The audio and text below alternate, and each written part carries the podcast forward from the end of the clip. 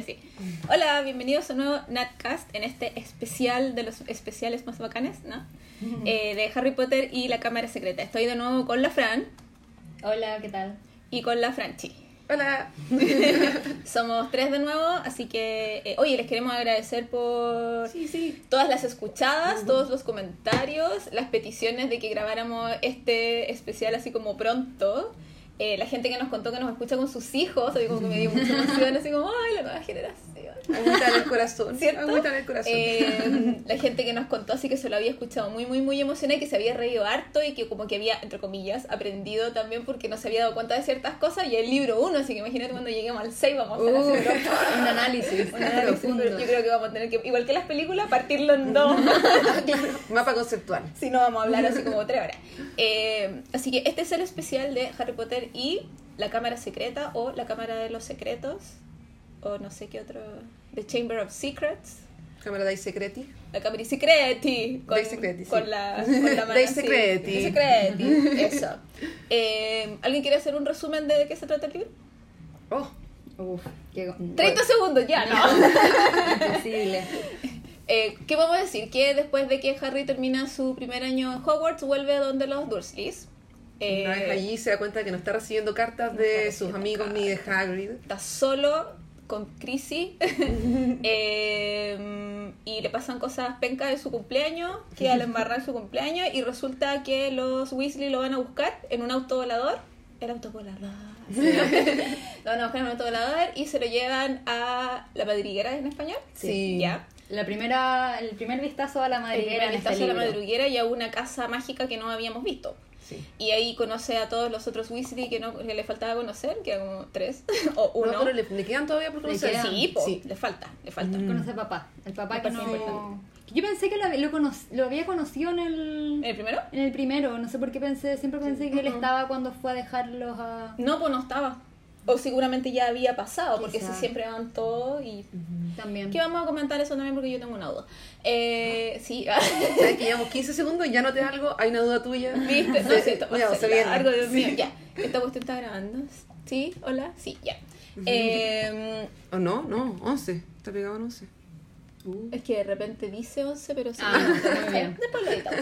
Ya, la cuestión es que eh, Harry ahí después se van todos a Hogwarts y llegan a Hogwarts y un día eh, aparece gente petrificada y es terrible y... Es muy gótico este libro, es Sí. gótico. Es más oscuro que la Es gótico, sí.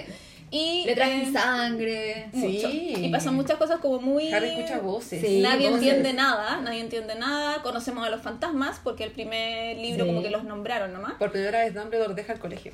deja el colegio, Sí. eh, hay mucha cosa política de poder que los niños no tienen ni Malfoy, idea, claro, Malfoy. no tienen ni idea, pero ahí uno tomando apuntes es como loco, ¿para Y qué la super- sangre sucia, primera, Ya. Sangre sucia y sucia, primera ¿qué más? colección. Eh, objetos encantados para con magia negra. Con magia negra, Sí, mucha cosa sí. oscura. El callejón, el, ca- otro callejón, ¿cómo se llama? Nocturnal. Nocturnal Nocturnal. ¿Cómo se llama? en- oh, en No sé cómo se llama en español. Por mientras la Francia lo busca. Y eh, hay poco Quidditch porque fue Gilderoy Lockhart. Sí. Horrible. Ahí podemos comentar algo como fuera del mundo Harry Potter, porque yo escuché algunos rumores respecto a la inspiración de JK. Sí, sí, de hecho es una, porque tenemos preguntas, Sí. gracias a los que nos mandaron preguntas. Ah, otras criaturas Ah, mágicas. también Dobby, son mágicas. Dobby. También se llama Nocturne Alley. Ah, o sea, callejón Nocturne. No lo, no lo tradujeron. Y, y eso sería, y se acaba el año y queda la, ca- la cagada y fin. ¿no? hay una, y hay una cámara, hay una cámara hay una secreta. cámara Sí, secreta, Hay una cámara obvio. secreta. Y Y, no sé, si, no sé si lo notaron en las portadas del libro, pero hay una serpiente en este Spoiler. Oye, sí, estábamos viendo, la Fran sí trajo su, bueno, la, la Fran también, la, la edición de Salamandra y la primera de MC. eh, del libro en español y tienen a Harry blandiendo una espada peleando con un Una eh, serpiente. con una serpiente gigante en una cuestión como un calabozo Y sale, un y sale pájaro. un, un pájaro, claro. Un pájaro rojo Yo de no, gran había, tamaño. yo no había cachado el tremendo spoiler que es esa portada, porque mi libro, yo tengo la versión británica, es Harry, Ron y Hedwig en el auto, volando. Entonces como muy, oh, no. La versión italiana igual, la- el, sí, el Ford. sí. El Entonces, Ford turquesa. El Ford turquesa. Entonces es, es muy como que hasta yo la miro y digo, esta cuestión es fome, ¿cachai?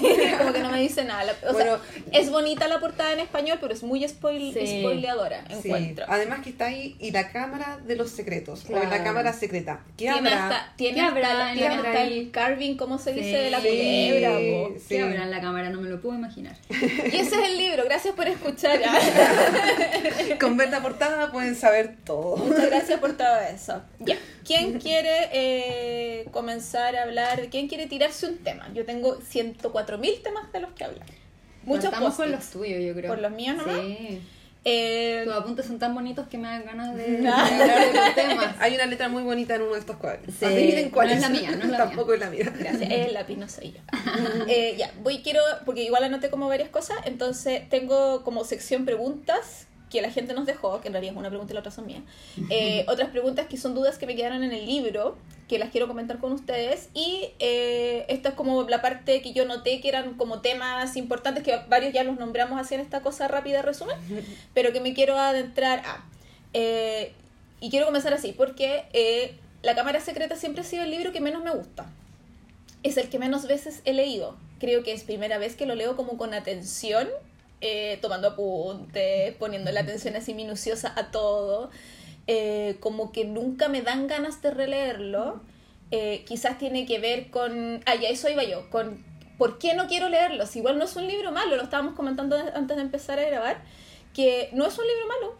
¿No? Es un libro quizá que, que tiene la mala suerte de que viene justo antes del prisionero de Azkaban, que es el súper favorito Sí, mío, de la sí, también. también, de la Sí. también, de todas nosotros, del panel aquí completo, que se ocupé. Entonces, eh, tiene eso de que quiero que termine pronto para poder llegar al que de verdad nos gusta. Quizás eso es, pero también yo me di cuenta que tiene, a pesar de que es súper oscuro y a mí me gusta la cosa oscura en general, eh, me di cuenta que quizás es porque tiene muchos personajes que para mí son desagradables de leer. Sí. Qué interesante que pongas ese tema porque yo también lo tenía. Muy bien. Sí, que este libro tiene personajes que quizás tienen buenas intenciones algunos, pero ¡ay, qué ganas de sacarlos del camino! ¿no? Soy Yo creo que con este, con este pasa un poco lo que a mí no me pasa, pero yo conozco gente que la pasa con la Orden del Fénix, que Ya. lo odia un poco por, el, por la personalidad de Harry. Es Ah, como porque Harry Harry emo. tan emo Sí. en este libro me carga. Yo creo que quizás eh, puede pasar lo mismo con la Cámara Secreta. Es como, oh, Gilderoy Lockhart, qué lata, oh, los fantasmas, qué lata, oh, Hermione, se pone tan, no sé. Bueno, yo noté obviamente a Dobby, Dobby también. porque Ah. Dobby yo creo que es uno de los personajes que más odio de la serie completa, me Y encanta. la gente lo ama. Y la Es gente lo ama. No, porque yo quiero decir que yo tengo en- en una sensación general positiva hacia Dobby, pero si es que me pongo a ver este libro, Sí. todas sus intervenciones me molestan. Odioso. Porque es odioso. Y Es- eso es que, odioso. que a cada rato se pega y como que no, Sí, y no, no logra el, el efecto que quiere lograr. No es un personaje que sea eficiente en su propio Ex- objetivo. Eso debe ser, que no, es gente poco eficiente en general. Claro. Lockhart también. Puro, mucho bla bla, mucho brillito, mucho Sí. turquesa, pero poco, poca acción. Y al final ponen al- a la gente que importa en peligro. Que también Claro. como que tiene que ver. Y el otro es Colin Creevy, que yo sé que mucha gente dice, ay, si está enamoroso. Bueno, No. No. Colin Creepy. Colin Creevy. Y después trae al hermano un libro después. Entonces como, no, culpable por doble ofensa. Con él me pasan cosas con su uso de la cámara. Por Porque ¿cómo lo van a dejar estar sacando fotos, mandárselo a los magos? No llega el misterio de la magia, eso es peligroso para mantener el resguardo de la comunidad mágica. Pero ¿no es, que, mm, pero es que se supone que la cámara es una cámara normal, que al momento de revelar las fotos se pueden hacer mágicas o, o normales. Pero igual le va a mostrar las fotos a su Le papá. tú decís que se y papá papás. puede- yo creo que sí, parece en una parte dice Mm. que a su papá. Igual lo puede sacar de. del Yo creo que mágico. el personaje en sí me da tan lo mismo que no, no tomé. Sí, es verdad. Y bueno, No y, y puse Hermione a igual se pone, se pone media... mm, Me pesadita, off, off character, quizás.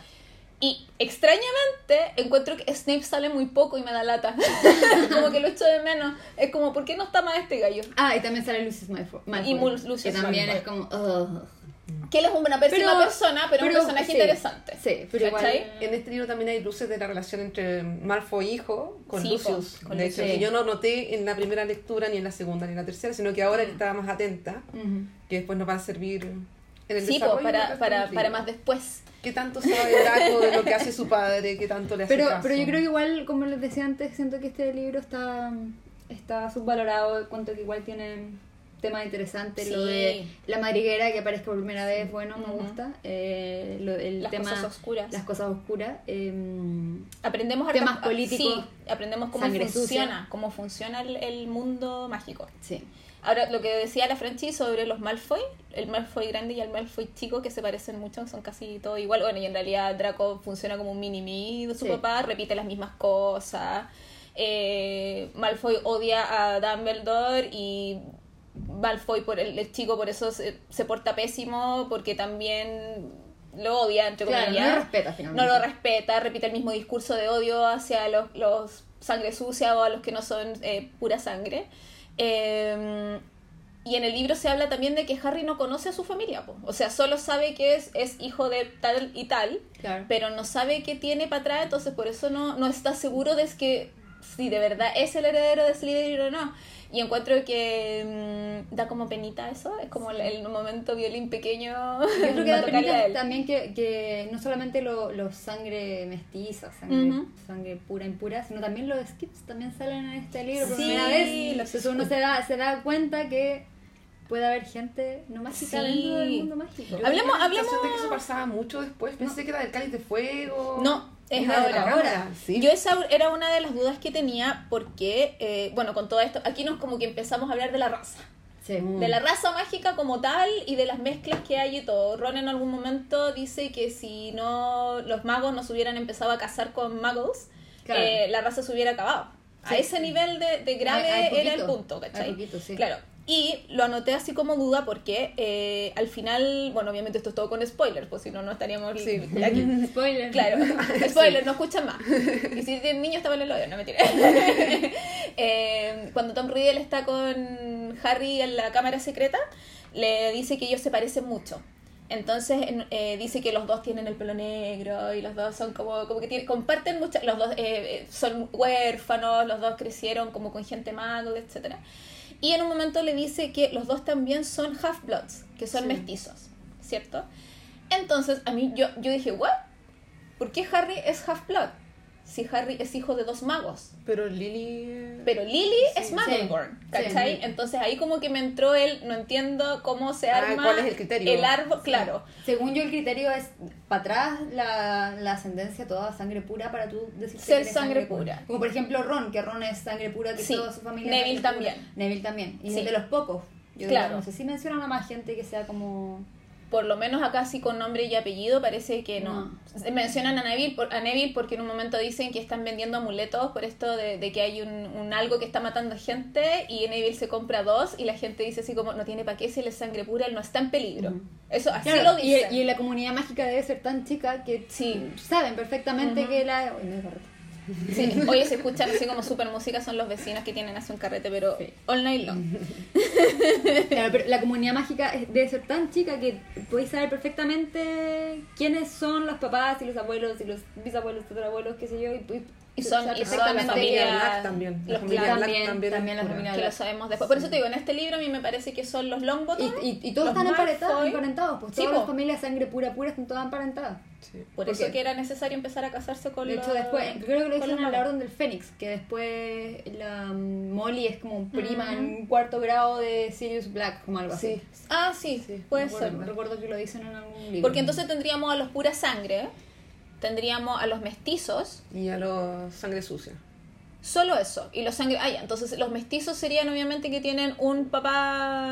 Super, un, gota un de- papá de sangre pura y un, y hay un Muggle entre medio. Aunque sea, o sea, un, un Muggleborn. O quizás más para arriba incluso. No sé. O, o un abuelo, pero, pero claro. claro. sería solo ese el, el- Bueno, la y yo, definición. y, y yo creo que aquí se asemeja mucho, y no estoy segura si Rowling lo ha admitido, pero que se inspiró en los nazis Sí. para ver lo de, lo de la sangre pura y yo creo que pasaba lo mismo, o sea, Ah, ya.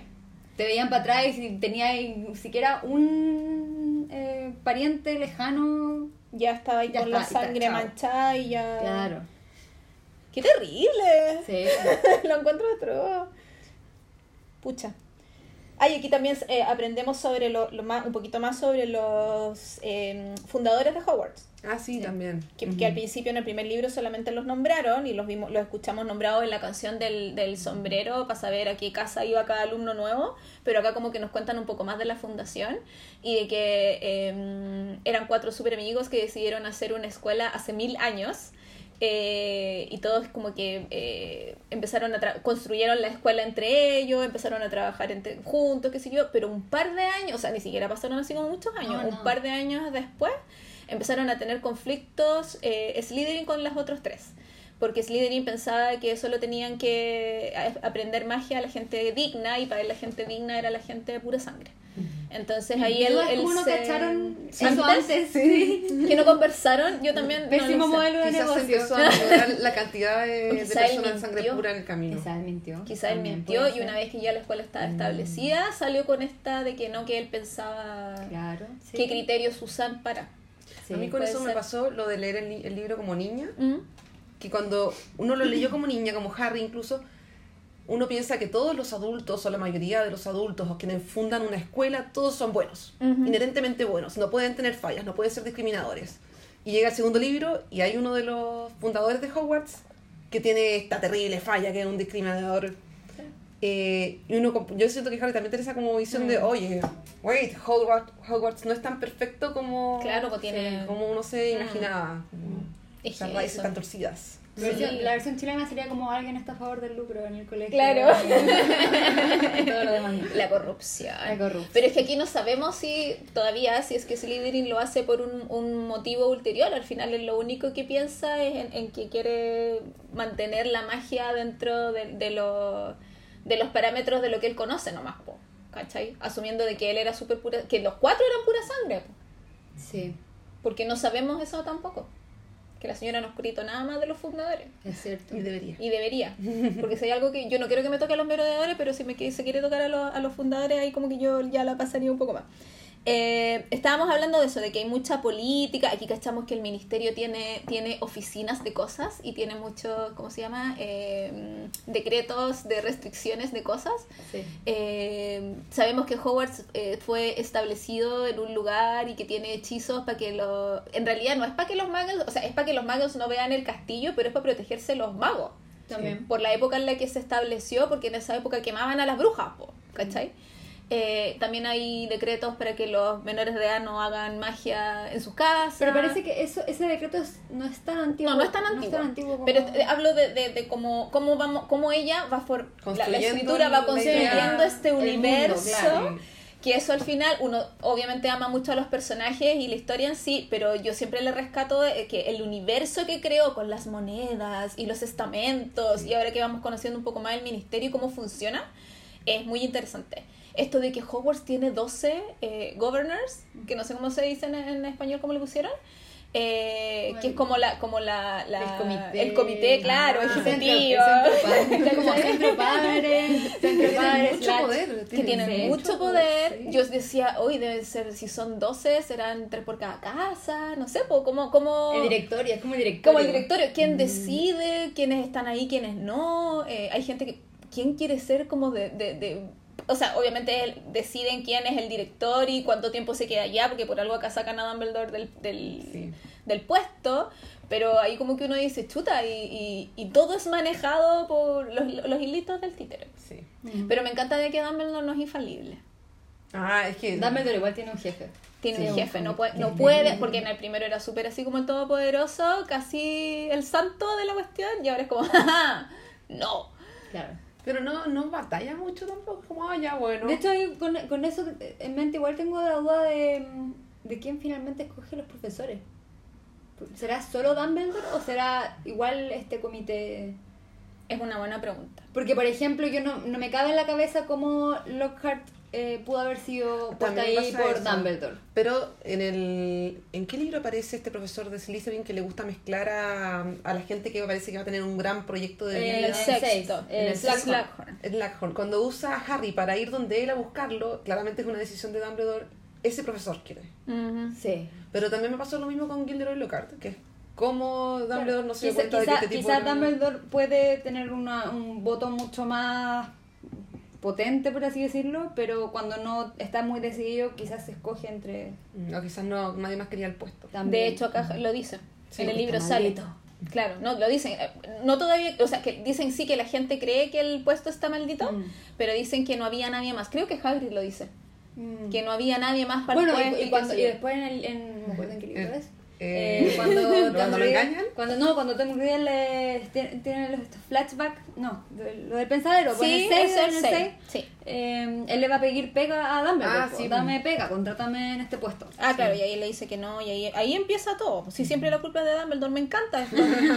es que obviamente yo siempre le voy a echar la culpa a Dumbledore por lo que pasa en la escuela, po. O sea, sea él, haya una, una junta de directores que en realidad como que después no sale nunca más No. mencionada. Es que este es libro una burbuja, porque de hecho Claro. en todos los demás libros nosotros aprendemos algo de, de todo lo que pasó con Harry con Voldemort cuando se acabó Voldemort. Pero en este no, es como un paréntesis, hablemos de Tom Riddle. Claro. Y luego en el prisionero de Azkaban volvamos a la historia principal que, que creamos en el Pero primero. muy así entre comillas porque también el enemigo no es Voldemort. Sí, mm, es verdad, pero igual, se sabe más del pasado, Claro. de la relación entre amistades. Sí. Pero este yo siento que es como un paréntesis del, del descubrimiento de Harry y de su vida en particular. Como no aprende mucho de él. No aprende de nada porque no tiene quien le enseñe. que eso es como la, la decepción que tienen todos con Lockhart, porque además de, o sea, sí es muy bonito y la pantalla, pero de verdad, el loco no sabe nada de nada, lo encuentra una irresponsabilidad de tener a un tipo así. De hecho, yo eh, diría que la docencia en Hogwarts deja bastante que Es desear, porque ya como que Pero los otros profesores son competentes. No, No, no sé qué tanto. fantasma, Piensa el- que hay una clase, claro, que siempre se quedan dormidos y todo dice que es una lata. Ya, sí. es una lata, pero el gallo hace la pega que tiene que hacer, po. Pero no la hace. De hecho, dice en la descripción, creo que es en el primer libro, que dice que ese profesor, no me acuerdo el nombre, pero el de historia de la magia. ¿Cuánto? Beans. Ah, Vince, sí. Eh, no se dio cuenta de que murió y siguió haciendo la clase Sí. y nunca paró. Oh, cuánta interactividad. Claro. Con ¿Cuánta, la- cuánta- cuánta actualización debe haber en su, Sí. en sus No, sí, por eso, por eso te digo, no, no, no es que lo hagan bien, o sea, pero, pero no ponen en peligro físico No, mortal obvio. a los alumnos. Pero, pero por ejemplo, por Pero- ejemplo, algo que me llama mucho la atención siempre de McGonagall, que la pintan como profesora muy competente y Sí. todo eso, yo igual la amo, Ujú. pero cuando muestran sus clases siempre es como, ya hago este hechizo, imítenlo, y todos como intentando hacer y muestran que son malos repitiendo el Sí. hechizo, pero es porque en ningún momento ya les Ujú. enseña cómo hacerlo, sino simplemente ya lo hace y después yo creo, tienen que sí, repetirlo. yo creo que eso está hecho solo por como para no, para no darte la lata de que está, está enseñando cosas, es como para, hacerlo resumido en el Sí. libro. Y también que pintan siempre a Snape como el malévolo, siendo que Ah, Snape sí. debe ser el mejor profesor que tienen, es el único que les hace, le enseña cómo hacer la cosa. Sí, Le- y eh, pasa puesto por claro, puesto por puesto. puesto, les dice cómo, cómo tienen que hacer, Claro. entonces yo creo Pero ahora conocimos a la profesora Sprout, Sí, Sí, quería- ella también es buena. que es la jefa de mi casa, Ajá. ah, de Hufflepuff. eh, también les enseña como súper bien, Sí, sabe mucho. Ella si pone un poquito en peligro a los alumnos con las mandrágoras, si no se llegasen a, a tapar los sí. oídos, igual los pone en peligro. Sí, pero, pero, pero le, pero, pero, pero, pero le, les, les enseña a, porque al final tenéis que prepararlos no para que sobrevivan Hogwarts, tenéis que prepararlos para que sobrevivan en el mundo. Y eso es universal de los colegios, la universidad, lo que sea. Entonces, si se encuentran con Mandrágora un día en cualquier parte, tienen que saber reconocerla, qué es lo que hace, cómo curar a alguien que haya sido petrificado, ahora que estaban las mandrágoras chicas que solo lo, como que los Qué atontaban nomás.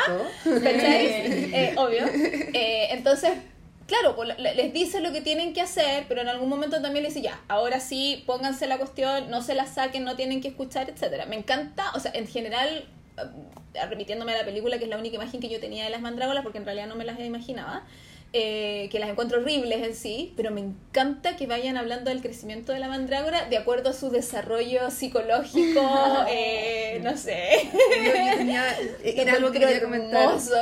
No, a mí me pasa con las mandrágoras que me generan un dilema ético gigante. Porque son bebés, se desarrollan. ¿Cómo es que vamos a, a, Es verdad. a usarlas? Siento que es un uso de un ser consciente, Ay, autoconsciente, sí. que tiene un desarrollo y que es básicamente un humano con menos inteligencia. No lo había pensado de esa manera. Claro, porque Es al principio es como guaguas lloran, no pasa nada. Después, o sea, van, las vamos a poder usar cuando estén maduras y si quieran pasar al macetero del otro, es como ¿Qué las mandrágoras están haciendo fiesta, ya están en la adolescencia. Yo lo encontraba muy chistoso. Pero, aquí también así. muestran la parte de, lo, de los gnomos, que también, También, son seres sí. con cierta conciencia. Y los Igual tiran. los tratan de forma macabra, así como sí, tienes que girarlos hasta tontarlos, después tirarlos lejos para que no Es que sepan no, cómo es que volver. no los matan. No Con los eso ya matan. es suficiente. Entonces, ¿cómo lo harán con las mandrágoras? Yo ¿Cómo- cómo hacen la con los, poción? con los gnomos.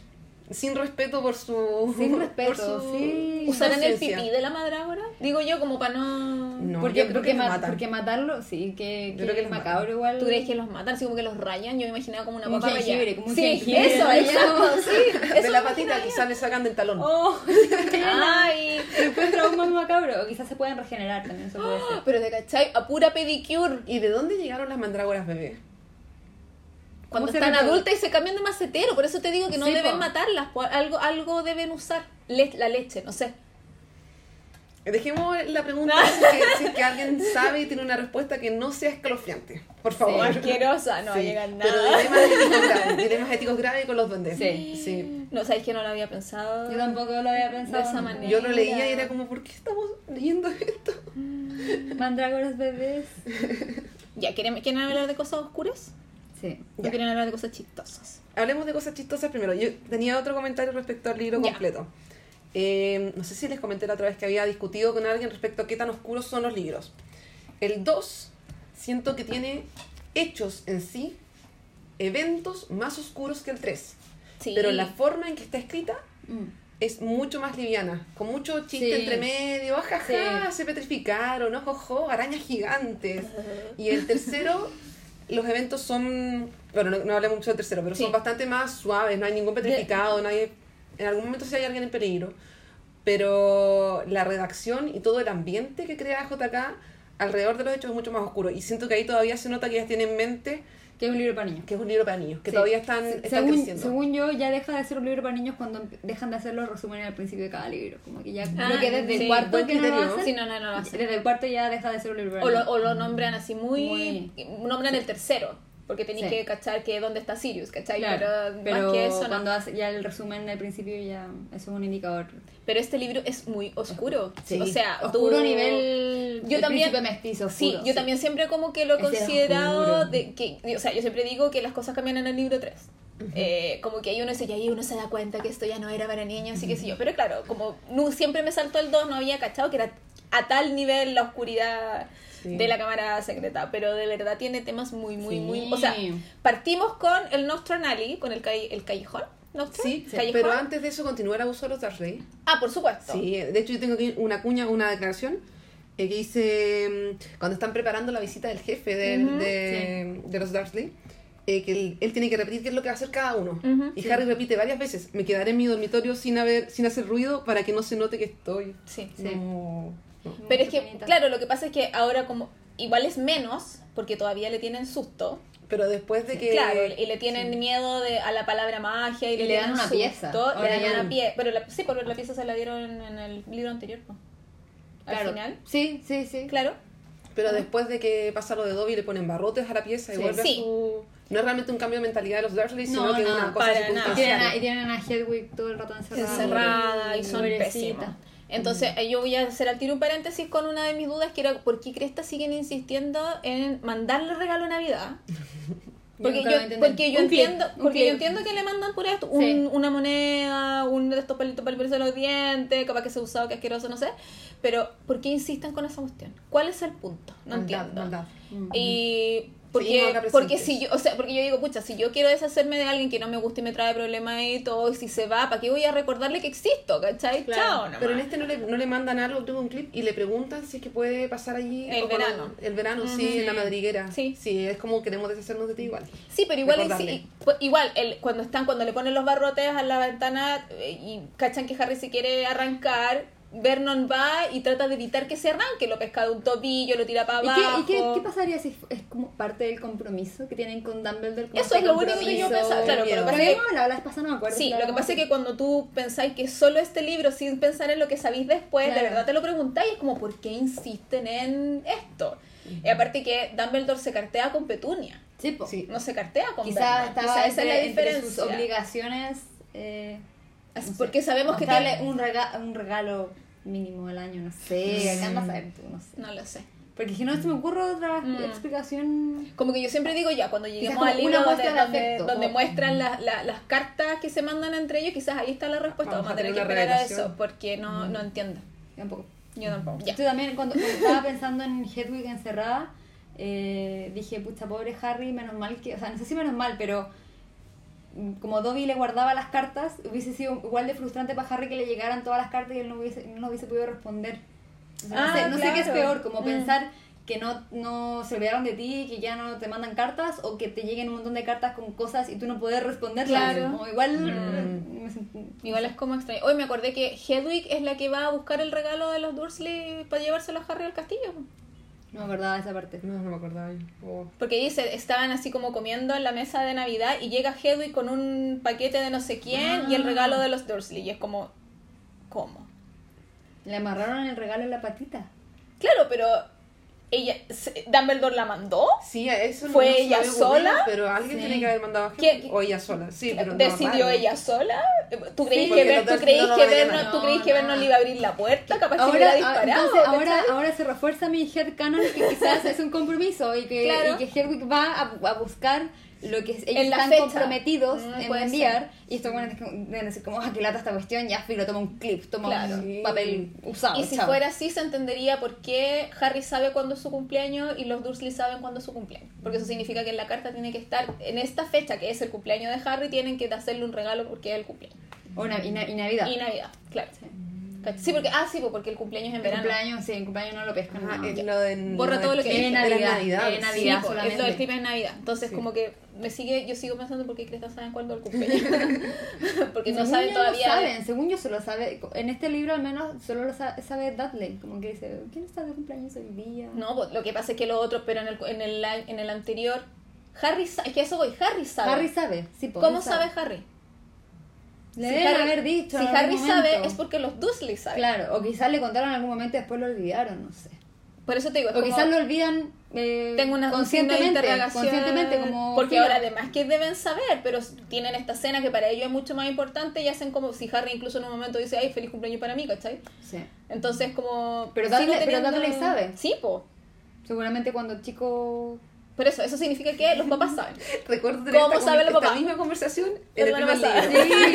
es que yo estoy muy yo creo que metida va a con ser- eso Dejemos esa pregunta abajo así de todo en todos los libros, por favor. Hasta que tengamos. La- una y después le vamos a tuitear a la señora señora ¿Cómo ¿cómo, es la cuestión? Sí. certificado de nacimiento, Sí, sí, sí, la, la burocracia, la burocracia. A eso habíamos El, llegado. co- el colegio tiene que, tiene que tener un certificado de nacimiento y eso, no sé, los profesores deben saber. No, no, es que está en verano. No, tampoco, registro No, civil pues, si no en, en puede el mundo no mágico. Ah. Igual tienen que inscribirlo en alguna parte al cabrón. Bueno, pero después de eso de los Dursley, conocemos el callejón. Sí, que el hacia la oscuridad. Que es muy, muy, muy, muy, muy tétrico también porque tiene manos de cosas. Que siempre me imaginaba como la mano de la momia de Buffy. Eh, Aquí se, se mencionan la mano y el collar de ópalos que después aparecen en otros libros. Sí. Sí. Esa mano.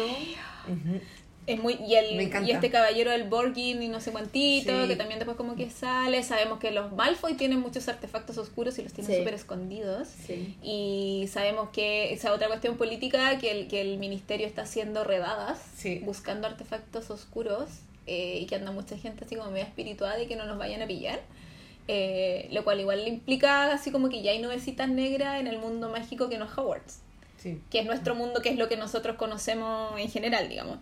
Eh, lo otro que quería mencionar eran eh, que hay libros que dan mucho susto. También.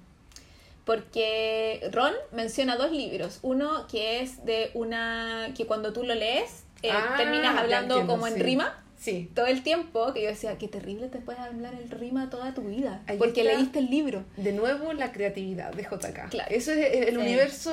Sí, Harry y el Potter. otro libro es un libro que nunca puedes dejar de leer. Sí. Lo empiezas a leer y nunca puedes dejar de leer. Eso a mí me como que me daba mucho susto. Entonces la gente al final se moría de hambre porque no comía porque estaba todo el rato leyendo. Solo voy a decir algo.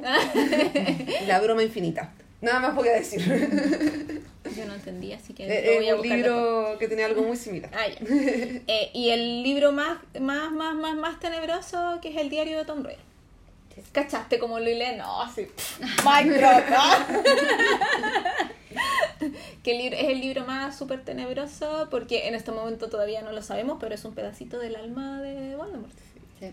Y eso hace que sea súper terrible. Encuentro que eso, el diario en general y todo lo que pasa con el diario en general, bueno, que obviamente es como la trama del libro, eh, quizás de lo más oscuro que Sí. hemos visto en la saga completa hasta que reviven a Para mí el, el tema de, de Ginny y el diario Sí. me, me... que es como lo, es como sí, lo me, mismo. me afecta Tiene igual, mucho que me afecta Sí. Caleta, Es- sí, es una posesión. Me afecta harto. Y yo que le tengo súper cualquier harto miedo a las posesiones en general, como que no caché al principio que eso era, po. O sea, y Sí, las primeras veces que leí el libro tampoco, pero ahora cuando lo leía pensando en eso, era como, loco, qué miedo. Sí. Qué miedo. Aparte que tú bueno, sí, es de una familia que conocemos y queremos y todo, pero una niñita de 11 años, La hizo matar a los gallos. ¿cachai? Y una niñita que está sola. Está Sí. llena- está- el, el castillo está lleno de familia, pero nadie la pesca.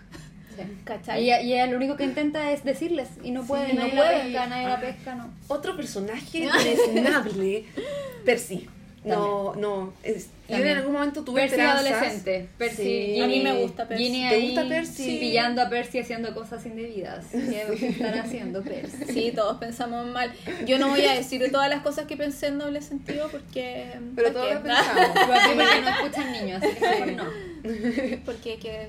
Pero sorprendían mucho a Percy en situaciones embarazosas. Eso es Sí. lo que nos decían.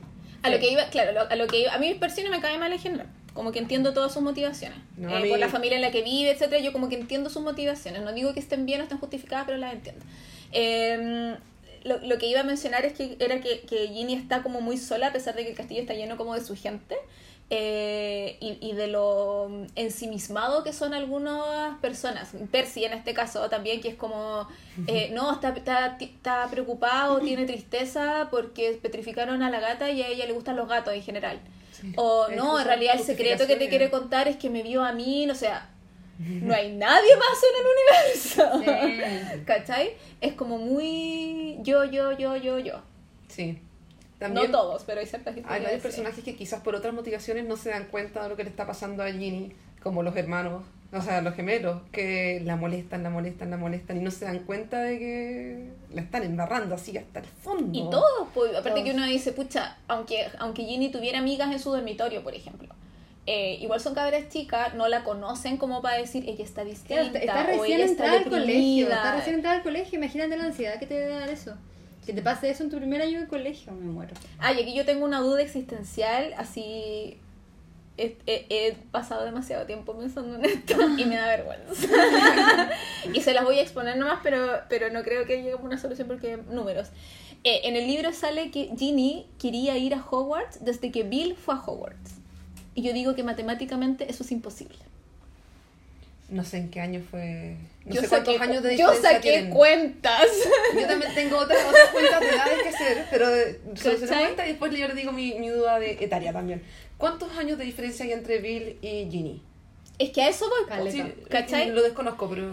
No lo sé, porque yo estaba sacando la cuenta y me distraje y no terminé.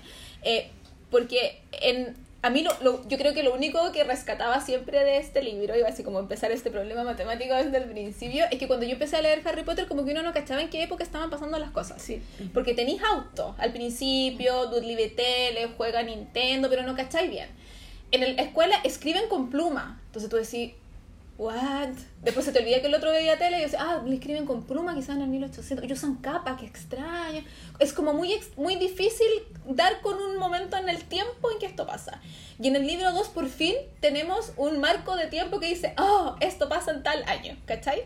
Porque nos dicen que eh, Nearly Headless Nick, el fantasma de Gryffindor, se murió hace 500 años. Y la fiesta del cartel dice que se murió en 1492. Entonces, así como que tú decís, bueno, más 500 años, esto pasa en 1992, eso significa que el libro anterior pasa en 1991, eso significa que Ron, Hermione, y todos nacieron en el 80. Ujú. Eso significa que Ginny nació el 81. ¿Cachai? Ujú. Sí. Entonces, según mis cálculos, por lo que decían, por lo que uno va, va, va sacando del libro primero y de este libro, así muy ñoña, sorry, eh, dicen que el eh, Gryffindor no ha ganado la, la copa hace siete años, ¿Ya? O desde, sea, que, desde que se fue Charlie. Pero ya. Charlie es mayor que Bill, ¿o no? No, Charlie es el segundo. Sí, Bill sí, es sí. el más grande. Sí. Chuto. Ya. Yo saqué la cuenta para atrás, eso significa que Charlie se fue de Hogwarts el 86. Ya. Por lo tanto, Bill Se salió ve el antes. 85. Ujú. Y, eh, Y nació el Ginny 81. nació. Claro, Ginny nació el 81. Ajá. Sí. Pero si se fue el 85, tenía como 4 años. dos años y ahí puede ser, lo Igual, resolví. Fin. sí. Quizás deberíamos buscar en esta como wiki fandom Sí. en qué, en qué fecha Tendrá- nació. tendrán esa- Sí, esas- sí, yo- Yo, todo. que sabía que Ginny había nacido el 81. Tienen Desconocía todo. todo. lo demás, pero hice una pequeña... Ah, yo lo saqué ahora así como... Sí, pero la Tenía, aceptaste. tenía duda de cuántos años tenía Percy, pero después me acordé que está en el mismo año que Oliver Wood y Oliver Wood está en el quinto. Ya, yo les quiero preguntar cuántos años tiene Hagrid. Hagrid Sí. eh, se supone que estaba en tercer año en eh, hace 50 años atrás. Tenía 13 años. ¿Y ustedes se lo imaginaban así en el primer libro? ¿Se Eh, lo imaginaban de bien, ¿De 63 60 años? y algo? No. ¿63 años? No. Como Yo que nunca me lo tampoco. imaginé de nada. Mira, según- eso, según- eso fue una vez, como haciendo los cálculos, pensé, no, imposible que Hagrid tenga Mm. 63 años, pero pensé, puede ser porque es mitad gigante. Sí, po. Entonces, Es lo mismo que no sabemos en mayor. realidad cuántos años tiene Dumbledore. Claro, pero yo pensaba que Hagrid era básicamente de la misma generación que los padres de Harry o de Ah, Lucius. Y esto claro. me, me retorció así, me movió el mapa Claro. cronológico que tenía en mi cerebro. Ya, dinos. Según wiki fandom, eh, Bill Weasley nació en 1970. 70. O sea, el 79 entró, el 79-80 entró a Hogwarts. Y Nació el 70. Sí. Eso significa que entró el 80 y... el 81 Uno. a- Claro. Entonces entró el mismo nació- año que nació Ginny, entonces no está mal esa... Claro, pero, pero quizás, quizás eh, se mm, lo expresó mal al decir que... Es un error de No. escritura, no es una mala expresión. Porque no lo alcanzó a ver si hubiera dicho desde que Percy se fue, te creo. Pero quizás lo vio en los últimos años. Pero quizás desde de que Percy se fue puede ser cualquier año. No necesariamente tiene que ser Desde- su primer Ah, año. su primer año, ya, eso Desde que. Percy se fue cuando Ah, estaba ya. en cuarto, no sé. Eso sí puede ser. Ahí te creo. Ya. Así que eso con... Esa era mi duda Con las con, las- sí, con las fechas. Con las Genies que... Ah, y la, y la otra duda que tengo de... mm, ¿Por qué van en auto al, al Sí, cuestión? ¿Por qué Ron sabe conducir un auto? Eso también es otra de mis dudas. Sí, no sé. Ron, Ron sabe mucho del mundo Muggle y yo no sé por qué. Sí, ¿Por qué Arthur le cuenta, po? pero le enseña a conducir un auto. Por si ejemplo, tenías cuando- un auto encantado en la casa, estás trabajando todo el día, tu mamá está en la casa siendo histérica todo el día, que la cocina, que la cuestión, que hay que limpiar y que no sé qué, estáis todo el verano solo, no podía hacer magia, pero tenías un auto encantado, no vaya a meterte al auto a saber cómo se maneja. Pero lo Pero- conducen Freddy y George cuando van a buscar a Harry. No, eh, a mí no me yo lo, convence yo eso. lo, No lo me- sí, no, decía, a mí lo, sí. lo decía más cuando, cuando dice eso, cuando Harry escucha estas voces y él le dice eh, escuchar voces no es una buena señal, ni siquiera en el mundo mágico, es porque él sabe que en el mundo no mágico tampoco es una buena señal. ¿Y cómo sabe eso? ¿Cómo lo sabe? Yo siempre pensé que era porque eh, Arthur está como muy, muy, muy obsesionado con las cosas Muggle y por eso trabaja en el Sí, departamento po. de cosas Pero ellos no lo Muggle. pescan, como que siempre lo, lo ningunean. Lo ¿A Arthur? Claro, como que es una pega poco interesante. Bueno, de hecho en el libro no sale que es- involucrado las No, no, cosas no. Muggle. Eh, eh, lo que pasa es que en el libro los hijos de Arthur dicen que es el departamento más fome Claro. de todos los departamentos que hay, pero quizás porque Arthur cuando vuelve no habla así maravillas de su pega tampoco, pero en algún momento también se dice que Arthur está trabajando en, en- en su, en su sueño.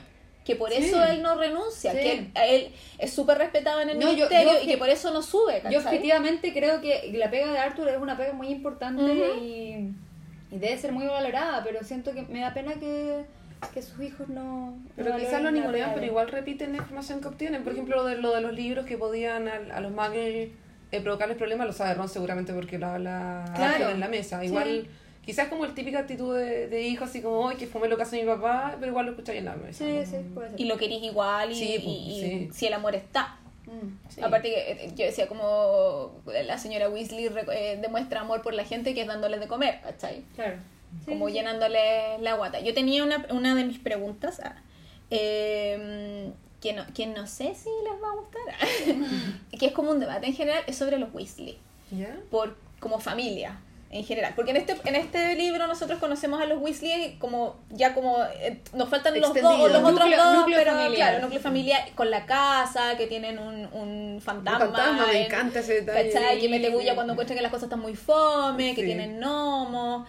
Eh, vemos que los platos se lavan con magia, se cocina con magia, la señora escucha la radio, hay gente como famosa en la radio, super fangirl de Gilderoy Lockhart, ¿cachai? Que ellos son como, son como un matrimonio Ahí, bien... ahí hay todo un, un área de la magia doméstica, sí. Exacto, cosas que hacer las revistas y libros Sí. para cocinar, qué sé yo. Eh, y ellos igual tienen un matrimonio como bien cohesionado, pero, pero cliché, digamos, también, porque él es como el caballero que está en la casa, en el trabajo todo el día y llega a la casa y la señora le sirve. Mm. Y ella es la que reta a los niños y los educa y él es el que les tira la talla, pero cuando tiene que ponerse firme, se tiene que poner firme, ¿cierto? O sea, no dudamos de que haya amor ahí entre medio y todo. Pero yo siempre veía, eh, años, años y años atrás, cuando estaba más metida en el fandom y sal- empezaban a salir como más información a la medida que iban saliendo los libros, o sea, a ese nivel de hartos años atrás, eh, que se criticaba mucho a los Weasley por la irresponsabilidad de tener tantos hijos, Ajá. considerando que no tienen Luca. Eh, porque eso al final deriva en que eh, Ron tenga que ir a clase con una varita que no es la de él. Y eso con un le- pijama corto. Sí, pero, pero- Sí, ya, con un montón sí, de- de- claro, pero el, de el problema, el problema es que vaya con una, que lo- por lo menos lo que yo siempre destacaba era que el problema es que él vaya con una varita que no es de él, es que él no puede eh, Sí. trabajar a su potencial, que al final termina eh, causando accidentes o casi poniendo en riesgo su propia vida por usar una cuestión que los papás le deberían haber comprado para él porque es de él, es intrínsecamente de él, la varita elige al mago. Lo aprendimos con Harry. Eh, pero los Weasley comen mucho. Eh, ellos tienen, porque la señora le sirve nueve salchichas a Charlie Sí. y cuatro huevos, ¿cachai? No es como dos salchichas y un... No, y es para todo, y son muchos. Eh, no tienen tantas lucas para comprar los libros. Ellos sacan todos los ahorros que le quedan, que es un galeón y no sé cuánto más moneda para comprar los libros. Eh, todos los demás hijos usan las capas que han usado los hijos anteriores, ¿cachai? Como que tienen un- se ven muy pobres, pero yo encuentro que igual como que manejan mal la plata que tienen. Eh, se supone que ellos tienen, tienen un... ¿cómo, cómo se llama? ¿Donde guardan los caballos? ¿Establo? Como un establo. Tienen, tienen tierra. En fin. O sea, el lugar donde viven no es solo la casa así como chiquitita que han ido eh, añadiendo piezas a medida que van naciendo los hijos. Tienen espacio del cual sacarle provecho. Seguramente la señora esta tiene su huerto, no sé, po, ¿cachai? Claro, sí. Eh, entonces, la planificación familiar, cómo funciona en, en el... Porque nosotros no hemos hablado ni de anticonceptivo, ni no sabemos cómo funciona eso en el mundo mágico. Yo lo leí en el fanfiction, lo leí mucho. Pociones, para mí es Muchísimo. pociones. Pociones, hechizos, condones mágicos. también me lo había preguntado. También piensa que ya lo de muchos hijos y eso, pero Ginny es la última y es Sí. la única mujer. Entonces yo creo que ellos trataron de tener Sí. hijos hasta tener, Hasta tener una niña. Por ahí leí que hace mucho tiempo que Ginny es la. En una larga cadena de hombres de la familia Weasley, es la primera mujer. Sí. En general, no solo de Arthur y de Molly. No solo de Arthur y de Molly, sí. Mm. Entonces, como que a mí siempre, co- como que es lo, ¿qué es lo que pensaban ustedes de eso? De, de, de más que de, de, mm, ellos viajan. También. Sí, a Egipto. Entonces yo decía, pucha, quizá porque en el libro pasado fueron donde Bill y este año fueron donde Charlie. O al revés, el año pasado fueron donde Charlie y este año fueron donde Bill.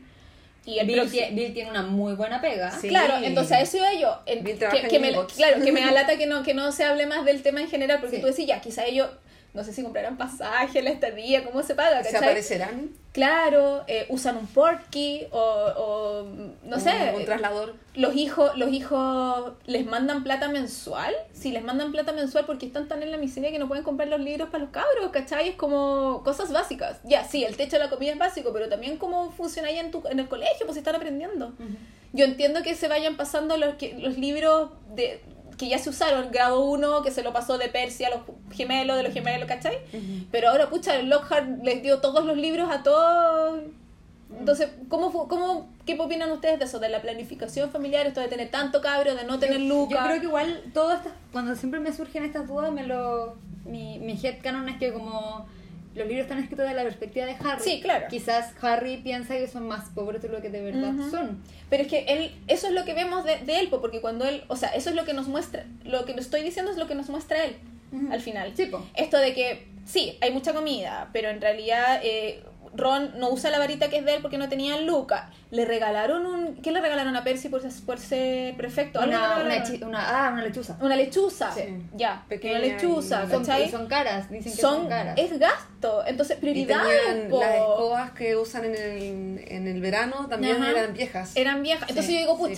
Pero igual las compraron y las Sí. escobas son caras. Yo En entiendo que todo, yo entiendo que todo salga del amor, entre, eh, de verdad, porque yo entiendo que si, chuta, mi hijo lo acaban de hacer perfecto, se merece un premio, ha trabajado harto, le compran una lechuza, pero tienen al otro, yo lo digo en realidad porque me carga que menosprecien a Ron, pero tienen al otro cabro que es segundo año que va al colegio con una verita que no es la de él y más encima está rota, entonces como, Mm.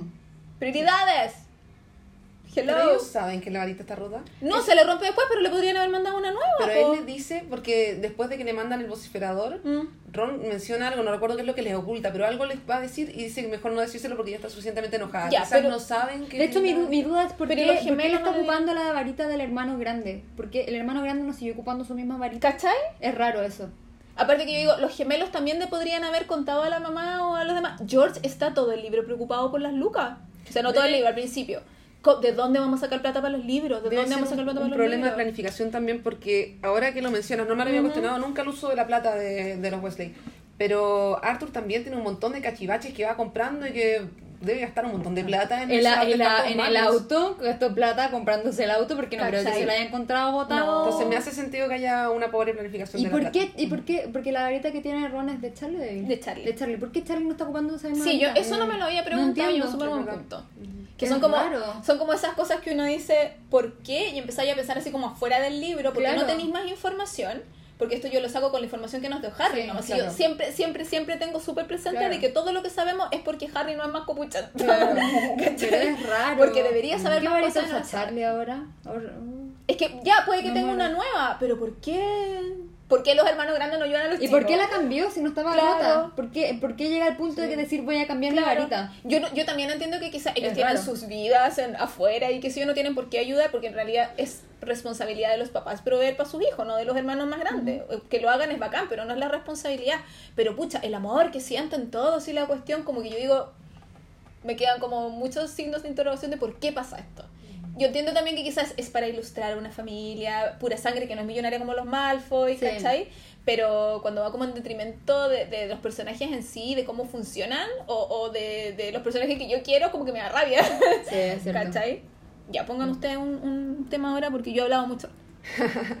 Yo tengo algunas cosas chiquititas. Dígame. Eh, en el libro pasado comentamos, así a la pasadita, que en la adolescencia se le nota a varios personajes y que a Hermione no se le notaba.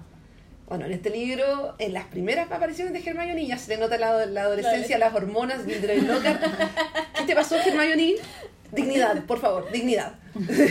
En- Oye, sí, pues, muy, muy rompamos las reglas y la cuestión. Sí. Ella, la señorita súper correcta, y aquí... Sí. Pero te cachai, el Pero- plan Pero, pero yo, yo, yo tengo, yo tengo una teoría sobre eso. Siento que, siento que mm, Hermione está tan como fuera de su personaje, eh, tan eh, proclive a romper las reglas por el tema del principio del libro, cuando le dicen sangre sucia. Como siento, pa- para siento que probar. ella intenta probarse continuamente. Mm. Me, me pasó con la escena de la poción multijugo. eh, Sí. Que ellos intentan echar para atrás. Como no, Sí. mejor no. Y ella dice, no, lo voy a hacer aunque no sea con ustedes. Y la cuestión. Y como ella está intentando todo el rato como probarse a sí misma algo. Y que puede ser porque sufrió como este bullying al principio del libro. Ujú. Yo encuentro que... Me- me en- convences. sí, sí, puede ser. Eh, Es un poquito terrible, pero, pero tiene sentido terrible. igual. Agarrándome de eso, hay Ron y Hermione hasta en el primer libro habían demostrado un poquitito su naturaleza Gryffindor a través de la valentía, pero así tomar decisiones y llevar a los otros a hacer cosas que rompan las reglas, de forma así cosas grandes como conducir el auto volador o hacer la poción multijugos, creo que no se había dado. Y de hecho, cuando eh, no pueden entrar a la plataforma 9 3 cuartos, Ujú. Es Ron el que convence a Harry, que le dice, no, no lo hagamos, ¿estás seguro? Ron muestra su naturaleza Gryffindor y siento que, en mi conciencia al menos, es una de las primeras veces en que lo hace, en que él convence al otro de tomemos esta decisión. Y también con Hermione es... in- no, no es increíble, pero es un cambio en cómo se ha demostrado en, en el libro pasado que haya convencido a los chiquillos de hacer Sí. la poción multijugos con todo lo que implicaba, que era robar los ingredientes, ocupar este cubículo del baño, buscar dónde hacerlo. Eh, ahí se manifiesta esa naturaleza porque quizás no había estado tan evidentemente eh, retratada. como- Yo no estoy de acuerdo. ¿No? No, yo creo que la, la naturaleza Gryffindor de todos está desde el primer libro. Al tiro, así fin. O sea, tú cuando tenías a Ron, que es un cabro chico que no cacha nada, y él dice yo voy a hacer un, un- haciendo el ajedrez, cuando tú, él ve cómo funciona el ajedrez, y, y que en realidad significa que si tú perdís en el ajedrez te morí. Yo tengo como la imagen de, de la película que, que el rey sí. decapita al otro mono y a él le toca ser el, el caballero y él dice, no importa, yo sigo porque mi amigo es el que tiene que seguir Eso es ser Gryffindor. Pero Pero ahí- se echa la culpa en el- en lo- por lo del troll también. Eso, Eso lo también es Gryffindor, Gryffindor. pero ese siento que él está en una situación en que él no llegó a eso, ¿cachai? No es el, el que decidió, o al menos no fue él el que llevó con la idea y convenció a los demás, oye, vamos a, a donde está Fluffy. Sino Con que mayor ahí, razón, con pero mayor ahí, por razón. ejemplo, un Ravenclaw también quizás habría dicho, ¿sabes que yo también sé jugar ajedrez? También Es que, me- no, me es, que, arriesgo". no, es que yo O no voy, sí, es que yo no voy, no voy a la habilidad de saber jugar yo el tampoco. ajedrez o no. Yo tampoco voy a la es, habilidad. es a la valentía, porque al final eso es lo que son los Gryffindor, es a la valentía de decir, yo me sacrifico por mis amigos. Pero en esa otra situación, en esa situación, ¿qué más quedaba? Y él no llegó a esa situación por sus queda, propias queda decisiones. más, por eso es más valiente, po. Porque no es por las propias, no es, no es porque ¿Cuál es la- él no quiere hacerlo. Hermione es la opción, Harry es la opción. Lo que pasa es que ahí él se da cuenta que él, entre comillas, es un peón. Y que él se tiene que sacrificar para que los otros sigan. ¿Cachai? Y eso es súper valiente, porque la gente sí valiente. generalmente quiere seguir, seguir, seguir, seguir, sin importar las consecuencias y qué sé yo. No entiendo qué tiene de Gryffindor eh, poder tomar decisiones. Todos O sea, tomamos convencer decisiones. a los demás y arrastrarlos y que parta de su Pero- propia iniciativa y no decir como, ah, tener, tener iniciativa te creo, pero convencer a la gente es líder, o sea, Tom Riddle en el mismo libro dice que él tiene una habilidad impresionante para convencer a la gente de hacer lo que él quiere. Se lo reconoce a Harry en la cámara. Sí. Entonces, esa Pero- es una habilidad muy Slytherin también. La- las habilidades no son excluyentes una Por de eso te- por eso que no es la digo, habilidad, es la intención. Por eso te digo que yo no encuentro que sea una cosa de Gryffindor. Por eso no estoy de acuerdo, porque no encuentro que sea de esa casa, encuentro que es transversal. Los Hufflepuff también pueden tomar decisiones y convencer a los amigos de que, ¿cachai? Esto es conducir un autovolador para llegar a Hogwarts sabiendo que cuando van a llegar, De obviamente nuevo, los van ¿cuál a es la opción? Quedarse esperando. No, po. Porque Sí, ellos están su- perfectamente podrían haberse quedado en la plataforma O sea, de de hecho, cuartos, les esperar que llegue Molly. Es que no pueden entrar a la cuenta, plataforma, po. Pero llegan más tarde. Eso podría- perfectamente podrían haberse quedado inactivos. Quedado en el auto, Ya. esperando en el auto que alguien llegara. Afuera de Sí, la plataforma. ¿Por qué no esperaron en el auto? Pero De la hecho, después como decisión que de dicen. romper las Sí, reglas la tomó Ron y él llevó a Harry a la decisión. De hecho, Harry también dice como, no, no lo hagamos. Pero él es el que dice, ¿sabes qué? Quiero arriesgarme, quiero tomar esto y quiero hacerlo. Y está súper bien, pero no creo que sea la primera vez que se hace. Yo creo Una que decisión tan grande se a mí, hace. por eso digo, Lo que conscientemente. pasa, yo lo que pasa, sí, lo que pasa es que vamos escalando, po. En el tercer libro van a ser cosas más graves. Y en el cuarto libro van a ser cosas más graves. Claro, pero lo que voy es que en las anteriores había sido una decisión grupal o a veces Harry llevando como la batuta, ¿cachai? Porque tenemos que mostrar al héroe quién es, po. Claro, pero Claro. no había pasado. No había sucedido que Ron dijera tan abiertamente, que yo recuerde, hagamos esto, rompamos nuestra normalidad ujú. y decidamos ir en el auto volador, romper todas las reglas, llegar tarde, que todos vean que llegamos en el auto volador, que además de mi papá que lo hechizó, expongámoslo. Es una decisión que siento que va... Es una, es una decisión así como... Como que la motivación Sí. la siento muy Gryffindor. Y el, la- el equilibrio de lo que pierden y lo que ganan, también lo siento muy Gryffindor. Bueno, vamos a, a estar de acuerdo en no estar de acuerdo porque yo encuentro que está desde antes. A mí lo que sí me llama mucho la atención sobre lo mismo es eh, el plan estúpido que inventaron. Yo creo que por eso no me gustan tanto los libros, porque encuentro que el plan es muy estúpido. ¿Cuál plan? El plan de hacer la... pol- ¿Cómo se llama la poción? ¿Multijugo? ¿Multijugo o polijugo? ¿Multijugo? Multijugo. Multijugo. Encuentro que es muy estúpida. Porque esto de tratar de, robar un montón de cosas, eh, falsificar casi firmas de profesores que no lo tuvieron que hacer, pero casi fue una opción, eh, para sacar los libros, para aprender a hacer la poción, de que hay que hacer la poción, que se demora 3.000 años, que hay que conseguir un pelo de no sé quién para poder hacerlo y entrar a la cámara para ver si es que Malfoy no sé qué, encuentro que es una estupidez. Y me, y me da lata y me aburre leerlo, porque es como, pónganse la capa y listo. Sí. Fin. Y no tienen que robar nada, no tienen que poner a nadie en peligro. Hermione estuvo meses en el hospital por haberse convertido en gato.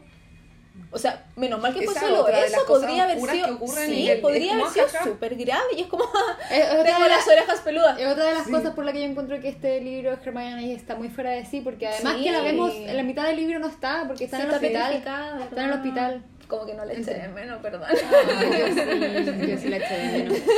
como que debería, pero no. Entonces, como que. eh, Pero al igual, momento- igual tienes que pensar que son, que son niños, ¿cachai? Tienen 12 años en este libro, quizás Sí. como que era la única... Pero es que yo te juro que le gritaba al libro, ¿dónde de- está la capa? Y en algún momento como que toman la capa para ir a hacer una cuestión muy nada, para ir a donde Hagrid.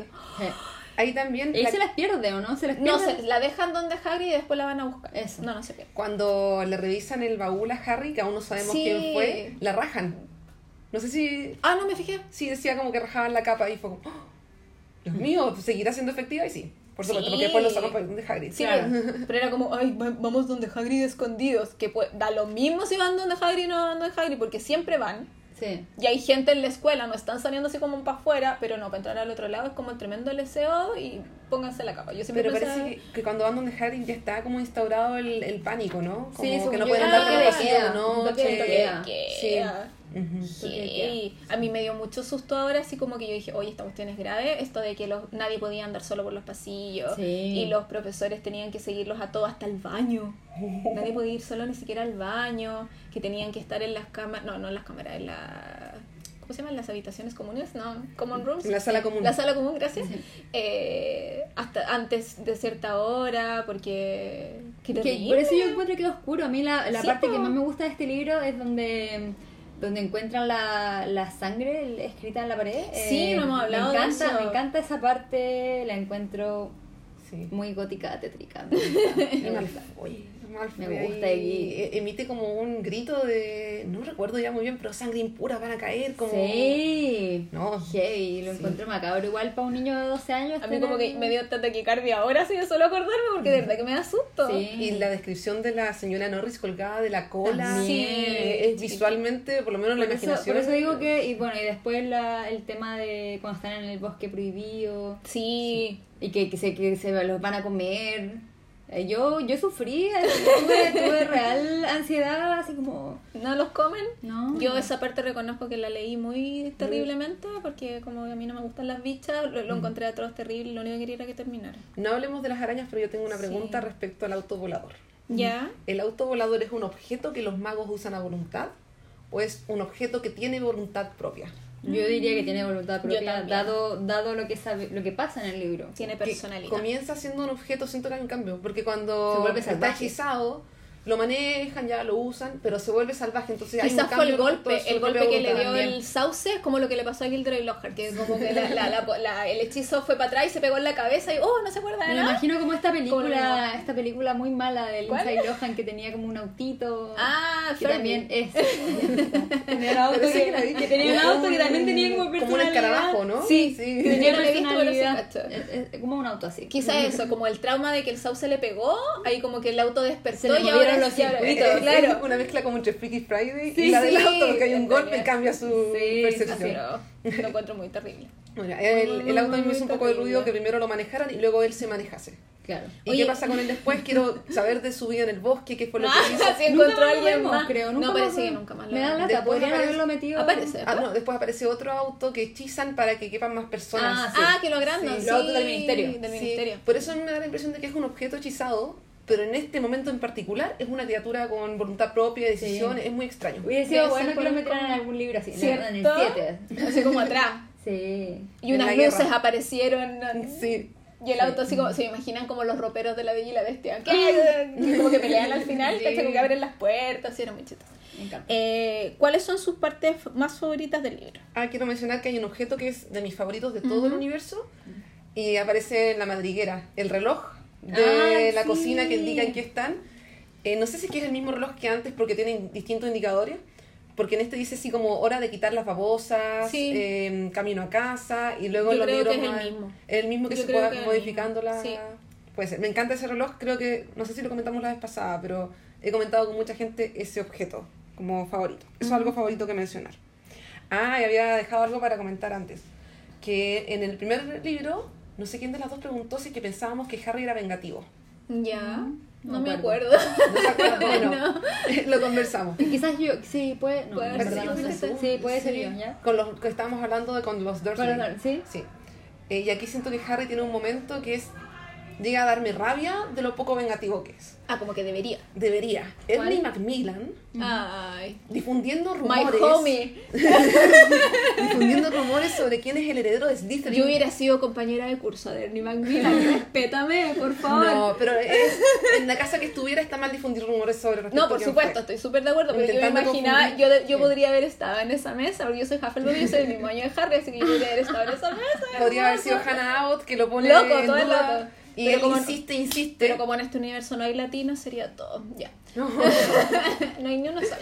Pero igual, Eh, igual, igual yo entiendo, no, no entiendo, pero me, me, me hace sentido el pánico que hay en la generación de Harry por lo que pasó en el club de duelo. Yo igual lo encuentro Sí, siniestro. pero perdón, yo siento que Ernie estaba buscando culpables. Porque Sí. después, cuando se sabe que no es Harry, Pero imagínate él que, a escucháis a un compañero de curso como hablando parcel. Igual lo encuentro Y él mismo decía que como que todo tenía sentido y las Sí. pruebas que tenía no eran locas. O sea, Sí, no, y nada. Harry justo estaba ahí. Y es verdad, pues Harry justo estaba ahí. Claro, Sí. nadie lo vio. No es como 100% culpable, pero eso no quitaba que las teorías No, sí, abundaran. es sospechoso. ¿cachai? Yo solo quiero decir que Harry después, cuando se sabe que no es él, habla con Ernie, hablan de eso, y luego Ernie vuelve a culpar a alguien y Harry se queda así como... "Ah". Dale, No. inventa Él, él sobre es otro. muy gossipy. Sí. Muy, muy cobucheto. Pero igual Sí. él fue y le pidió como disculpas. Sí, es verdad. Pero es uno de los personajes odiables junto con al- alguien que vamos a hablar después del famoso Zacarías Smith, también el infame Zacarías. Yo no odio a Ernie, pero esa actitud en particular me molestó. Y a pensé no. que se merecía un, un reto de parte de Harry. Sí, yo como, que defienda su entendí. Y me gustó que se disculpara después. Sí, Porque yo me imagino que en todas las casas era lo mismo. Claro, sí. Lo que pasa es que, claro, aquí obviamente Harry los escuchó a ellos, pero ¿te cachai cómo lo deben haber pelado en Slytherin? Claro, pero en el futuro no lo esperáis, po. Yo creo que claro. el Slytherin hasta lo pueden haber ovacionado. Como... Ah, claro, Sí. yo creo que hasta en O que está ofendido porque Sí, está en Gryffindor porque y no nosotros. nosotros. Sí, Sí, pero sí. en Ravenclaw también yo me imagino que es como, bueno, Sí, que hasta sí. este momento no conocemos a nadie de Ravenclaw, No, nadie. No van a aparecer Nadie, falta poco, pero también deben, y deben haber sido mucho más lógicos Sí, y tratando de ver las pruebas y lógico. casi sí es ahí, decía yo. Sí, es cierto, es cierto. Ya. ¿Cuál es tu parte o las partes que más te gustaron? de- Bueno, ya, ya lo dije, la la, parte del, del, del escrito en sangre. Eso es lo que más te gusta. Sí. Además que me gusta mucho la frase, siento que es muy ¿Cuál de- pegajosa. cuál de todas? Porque la de Enemigos del Heredero, Ah, que me sí. encontré que es maestra. JK JK Rowling... La, muy- la vamos muy- a poner en el sí. mapocho. Sí, la vamos a poner en el mapocho, sí. Ya, yo anoté eh, cosas como chiquititas. Lo que me gusta mucho es que, eh, bueno, porque Ron es mi personaje favorito, que Ron enfrenta su miedo. Y yo como que al verme reflejada en él, yo no podría ni cagando. Entonces como que lo valoro muchísimo. Sí. Porque yo creo que me da un ataque cardíaco y me muero. Así de fácil. O sea, de hecho, por eso yo como que no veo la película, no leo el libro ilustrado, es como que no, me muero, me muero, me muero. Eh, me gusta mucho que eh, McGonagall y la señora Weasley entreguen amor con comida. Eh, Quizás porque uno así como que muy chilena, las mamás de nosotras entregan amor con comida. Sí. Entonces como que me calienta el corazoncito de, de ver que ellos también lo hacen. Eh, lo hace la señora Weasley cuando Harry llega a la madriguera. Esto de que le dan muchas salchichas y los huevos y los Sí. panes y todo, como que mucha comida. Eh, y siempre está preocupada de que Harry está muy flaco, y después, en los otros libros también. Y McGonagall, cuando los cabros llegan en el auto, también como que obviamente se perdieron el festín. Obviamente Sí. no han comido desde la mañana. No. Entonces, antes de mandarlos castigados a la pieza, les da sus sanguchitos. Es como que Mm. McGonagall, para mí, yo la superamos. Eh, Ginny también muy... eh, me da el rabia de que sea la protagonista y no la veamos. Sí, Sea la Es como que... Por... ¡Uy! Es rabia. No tengo otro, otro sinónimo para eso. Algo pasó que callar. eh, La cama, el, el ¡Ay, basilisco. qué miedo! Sonó como un basilisco. Eh, claro, porque está todo el rato, en- eh, está como siempre atrás, haciendo como, hola, estoy, yo aquí, aquí, y nadie la ve, Me da y- mucha y- pena. Y, me da mucha pena y me da rabia también. Ahí me lleva como algo de la escritura de JK, que mm, como esto de poner datos que tú no sabes cuál te va a servir en el futuro, si es que es un dato que te sirve o que no te sirve, o hay un dato que está asociado a algo que va a pasar Sí. después. Y esto como que no lo sabemos todavía, en este libro. Hay hartas cosas que Sí, de hecho también usan en otros libros después. Y te confunden con cosas, en algunas no les, no les sale muy bien, como lo de Percy. Claro. Es como, oh, qué sospechoso lo que está haciendo Percy. Pero en otros, lo de Ginny pasa muy colado. piola. Sí, más, pasa muy piola. Sí, hasta el final. Y yo creo, y yo creo que hasta el eso. próximo libro recién nos vamos a dar cuenta que es como, ¿what? Y hay que empezar a leer todo de nuevo para darte cuenta que todos los libros están llenos de cosas Sí, y que sí. estaban plantadas desde el principio y eso es lo choro que tiene el tercer libro también. Sí. Y lo otro que me gustó y me gustó mucho es que este libro tiene como frases o pedazos de diálogo que son muy que tú decías así como, ¡oh! ¡Qué bacán! Porque tenías a Hermione parándole el carro en seco o tirándole caca entre comillas a los, a los Slytherin y a Malfoy. Sí. Ah, pero a los Gryffindor no, no les compraron con escobas la entrada al ¿cachai? Es como que esa parte y es como que nadie se había enfrentado. Exacto. Oh, no, como, you oh, no, you didn't. didn't, ¿cachai? Tiene como Sí. muchas frases de ese tipo. Sí, muy sassy. Muy, muy, muy sassy. Y que además son verdad. Entonces es como que tú le decís, you go, girl. Y esa es mi chica, así como hermana y bacán. Ginny, la primera vez que Ginny habla frente a Harry es para defender a Harry. Ginny que no había hablado nada, que se escondía, que le daba vergüenza, que era como, "Uy, no sé qué era, que era como casi un personaje muy, muy, muy, muy, ni siquiera secundario, así como nada. Y como niña estereotipo, como Claro. niña, sí, niña tontita, que le gusta el niño. enamoradita, ¿cachai? Y la primera vez como... Y ni siquiera Malfoy chico, o sea, Malfoy grande. Sí. Entonces como, wow, esta cabra se las trae. Sí. Como que ahí nosotros deberíamos haber visto esta cabra se las trae y haber leído el libro con más atención, pero no lo hicimos. También No. caímos en ese mala onda con ella. Y las otras, que es como el enfrentamiento entre Arthur Weasley y Malfoy en la librería, que yo cada vez que lo leo es como, son esos pasajes que a mí me encanta leer muy lentamente, como para saborear cada palabra, porque obviamente el, eh, Arthur Weasley le dice eh, que tenemos una idea muy diferente de lo que hace un, a un buen mago. La compañía que uno tiene, qué sé yo, y que uno dice, claro, el loco está así como tiritando, no sé qué. Pero Lucio se manda una frase que yo cuando la leí dije, oh, lo cagó. Porque le entrega el libro a Ginny y le dice, toma niña, esto es lo mejor que tu padre te puede comprar. Y fue como, oh, maldito bastardo, ¿cómo hizo estas cosas? Pero al mismo tiempo es como, me encantó, me encantó, quiero más, quiero más, Sí. quiero más, ¿cachai? Que son como esas frases que te dejan así como para atrás. Sí, el libro encuentro que tiene harto plot bueno. Me, me encanta el plot twist de Lockhart también. Que, que pintarlo así como el héroe, el bonachón, todo lo aman y después como eres un fraude Lockhart. Y es pésimo. Es pésimo, es malvado. Yo Es creo que malvado. Lockhart es el verdadero villano de, de este libro. Hasta el último minuto, primero quiere escaparse de la escuela cuando lo mandan a la Sí. Cámara de los Secretos y después quiere adueñarse del triunfo de, de Sí, Ron. yo lo encontré, Estaba tan maca- acostumbrado a ma- yo lo encontré sí. macabro ya al adueñarse y borrarle la mente de otras personas que después sabemos que la, la- cuando borrar la mente no es como algo selectivo. No, po. Entonces imagínate gente que se olvidó de sus familias quizá, o ¡Qué hay gente... terrible! ¿Y qué, y qué pasa, y qué pasa con estos hechos? Y si tienen público, como otros, otra gente que mira a los otros magos que de verdad hicieron las cosas, también le borra la Sí, mente a yo creo. ellos. Tiene que borrar la evidencia, porque al final es un delincuente. Lo el encuentro satánico, Sí. lo encuentro A mí, macabro. lo otro que me di cuenta también es que Lockhart se proyecta mucho como sus inseguridades, obviamente, en, en Harry. Eh, Sí, lo siente sí. como... Pero encuentro que No mismo- eres tan famoso como yo. Claro, y Harry para con los autógrafos, eso es como para la próxima Claro. etapa todavía, ¿no? La foto y qué sé yo. Oh, pero como que, pero como que tú aprendís de gente así. Sí. Entonces como que el libro como que le lleva enseñanza también, es como niños, no sean como este gallo porque van a terminar mal, ¿cachai? Y ta- también la otra parte que me gusta mucho es lo, lo de Dobby al final. Cuando se muere, ah no, eso es otro. No, al final. Del- porque en este libro, sí, pues, le da el calcetín. Ah, que lo liberan. Entre medio del diario. Sí, Dobby es free. Y me... No, miento, no es el calcetín. Sí, un calcetín. Harry se saca su calcetín. Y mete adentro Y lo mete vez adentro, del- diario, sí. Estaba pensando en la, peli, est- estaba pensando en la película. En la película no, un calcetín. Mm, Sí, es un calcetín, pero es distinto, porque que- en el libro lo mete adentro del diario y se le pasa el diario. En cambio, en el calcetín, eh, o sea, en, el, en, el- en la película, le pasa el calcetín directo y Malfoy dice como, ay, qué asco, toma, y se lo pasa. Ah. Y encuentro que es mejor en el... A mí me gusta más en la película que en el libro. Ah, no que es algo que bueno que, que cambiaron. Yo creo que de verdad la película la he visto una sola vez. Eso mismo lo comentaba Sí, antes de sí. iniciar el podcast, que yo no, No, no el- recuerdo el- la le pasa, no, le- está caminando, le pasa el calcetín todo cochino después de luchar en la cama un asqueroso y, y Malfoy dice como, oh, qué asco, toma esto tú. Y no dice que así como, oh, le ha dado un, calcetín, La dado una libertad, prenda, la- claro. el, el amo le ha dado una prenda. En cambio en el, en el libro siento que no, no queda tan... Sí, de hecho yo lo tuve que leer dos veces porque como no entendí, fue Sí, como, sí, espérate, ¿le pasó el diario o le pasó el libro? No entendí, lo leí de nuevo y fue como, ah, ya. Claro, que se entre me medio y es Sí. un niño de 12 años, tiene que ser grande, o sea... No es un calcetín de guaguita. Cómo no se dio cuenta que venía entre medio. Del- patudo. El diario. Por eso encuentro, está- encuentro que en la película es que estaba hace, hace más, hace más sentido que en el... Que en el.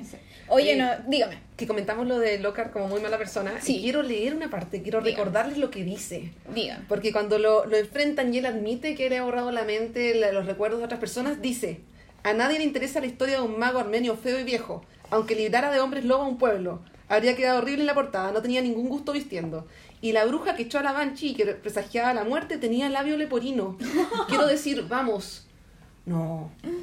No, El peor. no, no tengo que decir nada más, ¿cierto? Mira, gracias a tu, a tu frase me acordé de una cosa que eh, Dumbledore al final, porque sabemos que al final este se le ocurre conversar con Harry, después no lo pescan todo el año y eso es como en la práctica.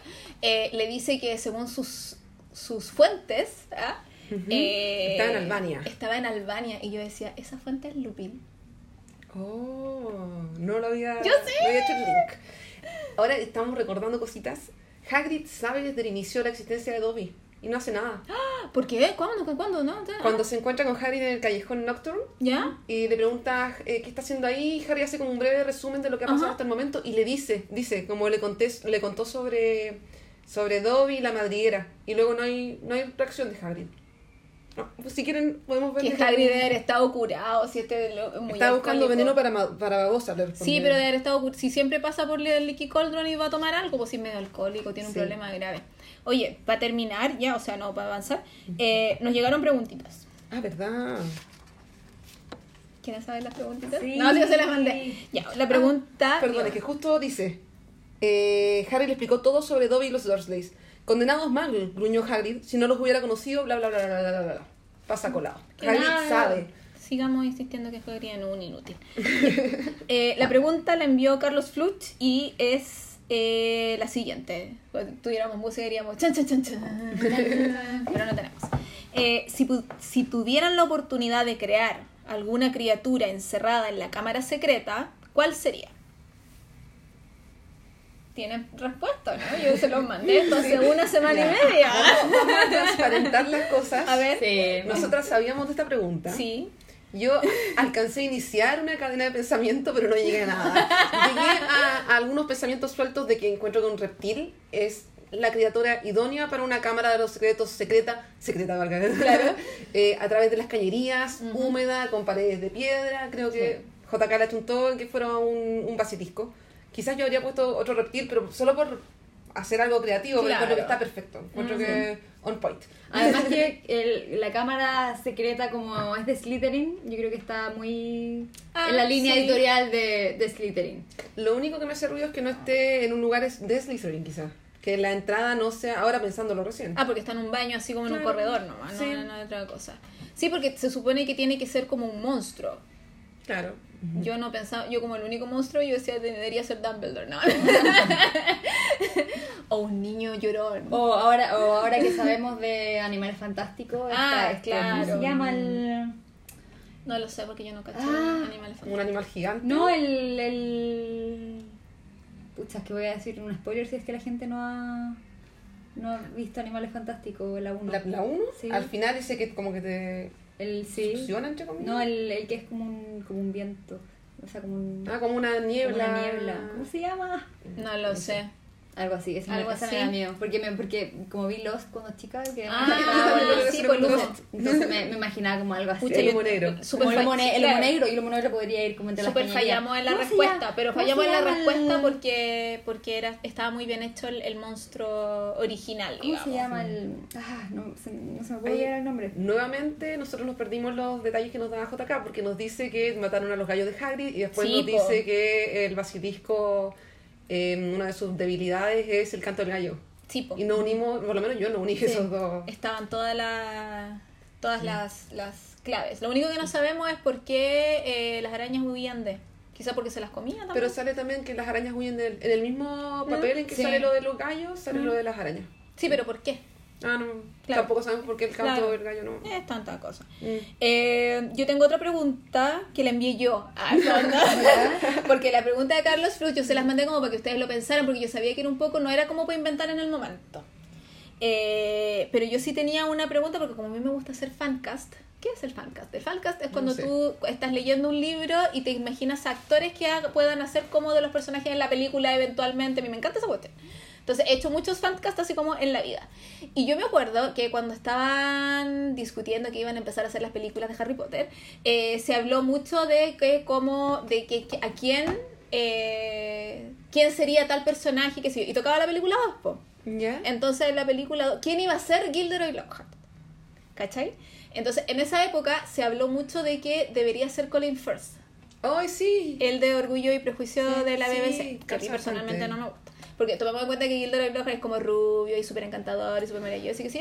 Entonces, ¿quién creen ustedes? británico. Y británico, obviamente. ¿Quién creen ustedes que debería ser? eh, porque convengamos que Kenneth Branagh muy, muy buen actor será, pero no es súper mino, entonces como que no funciona. Ujú. Eh, ¿Quién debería ser con las características de lo que ya conocemos, que ha ganado la sonrisa más maravillosa cinco años seguidos? ¿Quién debería ser Gilderoy Lockhart? ¿Un actor contemporáneo? ¿O, Con ustedes quieran, pero tomemos en cuenta que tiene que ser británico. Ah, tiene que ser británico, retiro el mío. Pero Porque- se pueden fingir los acentos. No, sí lo sé, pero es que en la, eh, la J.K. Rowling al principio todo que ser todo... Si yo también tenía uno después caché que era gringo. ¿por Yo desconozco de actores, nunca sé de, de dónde son nadie. El otro día cometí un error terrible con un actor, así que mejor ni siquiera me arriesgo. Pero estaba pensando en Bradley Cooper, Ya. cuando era más joven. Ya. Rubio, pelo enrulado, ojos claros, pensando solamente en algo físico, porque Sí, pueden po. adecuarse. No, yo no, no lo encuentro... ¿De lo, cartiano? No, no, para nada. Yo había escuchado que estaba basado en su ex. El personaje, no el, la descripción física. Chanta. ¿Qué estaba, perdón, qué? Basado en el ex de la JK. Ah, O sea, alguien chanta. Sí, yo tenía, yo siempre pensaba en Armie Hammer. No sé quién Ya, es, pero sí, yo repito, es- no. Tienes Es toda la mucho- razón. Que de hecho hizo así como de príncipe encantado en una versión de La Cenicienta, que es donde sale la, la Sí, Lily sí. Collins con Sí. la Julia Roberts. Sí, ¿Cómo se él llama? es sé demasiado. Armie. Hammer es el de eh, Call Me By Your Name. No. Ay, Ya, demasi- eh. Porque es demasiado buena show. Es demasiado buena ch- y tú, lo- tú ese loco sonríe y tú decís, loco, Sí. se cae en churrines, se cae en churrines. Pero es gringo. Pero no importa. Entonces no me sirve. Entonces dije, chuta, no me sirve, no me sirve, ¿quién puede ser? Y quedé con Charlie Hunnam. Charlie Hunnam es el protagonista de Sons of Anarchy, que es también el protagonista de La Rey Pero Arturo él, que pero hizo... él es como, mal- mal- como malito, ¿no? Como bad boy. Mejor, po, Pero más encantador. Sí, pero tienes que pensar que Gilderoy No, no, el no, gusto pero de sí, señora. pero yo lo he visto como de, yo lo he visto de Good Boy, en, yo vi- lo vi en unas miniseries británicas así como Nicholas Nickleby, qué sé yo, y puede muy, claro, Ah, ser rubiecito, sonrisa blanca, perfecta, es muy, es muy guapo. Ya. Yo estaba pensando en este actor que sale en Legion y que también, pero ahí sale como hace de loco, pero sale en La Bella y la Bestia, eh, de la de Emma Watson, El Dan Stevens. que él es británico también. Él Me declaro absolutamente colgada, Sí, Dan ignorante. Stevens podría ser como Sí, más y él es británico. Él Sí, es porque en, la- británico. en esa época era mucho eh, Colin Firth o Jude Law. Como que mucha gente decía Jude Law, Jude Law, Jude Law. Y al final No. Jude Law igual salió en Sí, la cuestión. le salió mejor incluso. Le sale mejor porque tiene como su propia saga. Y la última pregunta que tengo es eh, sobre los gemelos, que los mencionamos de antes, pero no, no hablamos mucho así como en general. ¿Y ustedes piensan que los gemelos son como héroes o son unos imbéciles? ¿Los gemelos pues sí? Sí. Porque toma en cuenta que en, este, en el libro anterior le tiraban bolas de nieve a Quirrell en el turbante. Cero respeto por los profesores. Partamos Pero, de ahí. pero después sabíamos que Claro. él- algo, algo no era Blanca Paloma. él- No, obvio, pero, pero en ese momento ellos tampoco lo saben, entonces como que súper mala onda de eso. Acá lo hacen pésimo tratando de, de, de confortar, ¿cómo se dice? De Sí, consolar a, a Ginny. Sí, sí, sí. Eh, Yo creo que son, son- son adolescentes nomás. No sé. Que hay gente Yo como que piensa que en realidad son como malvados. No, no lo Sí, siento no. malvado, pero tampoco lo siento héroes, lo siento personas. Normales. Siento traviesos. Sí. Traviesos. Daniel el travieso. Ya. Eh, los últimos comentarios que tengo es que quería. que tienen que ver con el, el podcast pasado. Porque nos dejaron unos comentarios sobre. eh, como palabras distintas que habíamos hecho. Llevamos una hora y media hablando. Eh, de versiones en otros idiomas de los libros que tú trajiste, el- la Franci trajo el, el libro en italiano y yo lo había leído en inglés. Entonces le queríamos agradecer en realidad a Magic Clouds que nos dejó sí, todos bueno, que comentaron. Eh, porque ella nos decía que en francés Hogwarts se llama Boilard. ¿En Mi serio? acento francés es pésimo, partamos de ahí, pero Qué dice raro. es Boilard. Y las casas son Gryffindor, Ya. Puff Soufflé, lo amo, lo amo, Puff, porque aparte es como para comer. Y, y, y Hufflepuff está al lado de la cocina, entonces como Puff Soufflé, eh, Ser Daigle, que yo imagino que ese es Ravenclaw porque es como águila, algo con águila, Ya. Ser Agle y Ah. Serpentard. Ya. Slytherin es Me Serpentard. gusta Serpentard. ¿Cierto? Yo había bonito. dejado pendiente, no había dicho el de Slytherin en italiano que es Serpeverde. Sí, pero sí lo dijiste. Sí, Sí. y Ravenclaw Corbonero. Sí, ese no lo había dicho. Ese quedaba pendiente. Y Muggle es Moldu, Snape es Rogue, que yo Oh. decía como Rogue One. No, y me gusta mucho ¿Rogue? Rogue. Sí. Neville es Londubat y Oliver es Dubois. ¿Por qué no le pusieron Oliver nomás? Que es Sí, súper es francés. Y ella además los estaba empezando a leer de nuevo en alemán. Y Ya. en alemán, por lo menos los que ella se acordaba, este, supongo que es ella, sorry si es él, porque nunca estuvo el nombre. Eh, Hermione es Hermine, ¿Ya? y que me acordé que al principio Rap, nadie sabía Rap cómo... le dice Hermine. cómo ¿o no? Claro, Sí. no sabíamos cómo, cómo decirlo, entonces era como Hermione, Hermione. No, pero, pero no, es, no es Grab el que le dice Sí, Hermine. sí, o- Hermine. Sí. Y Muggle es Muggle Ya. en alemán. Ya. Eso. Aquí habían unos nuevos personajes que también estaban con nombres cambiados en italiano.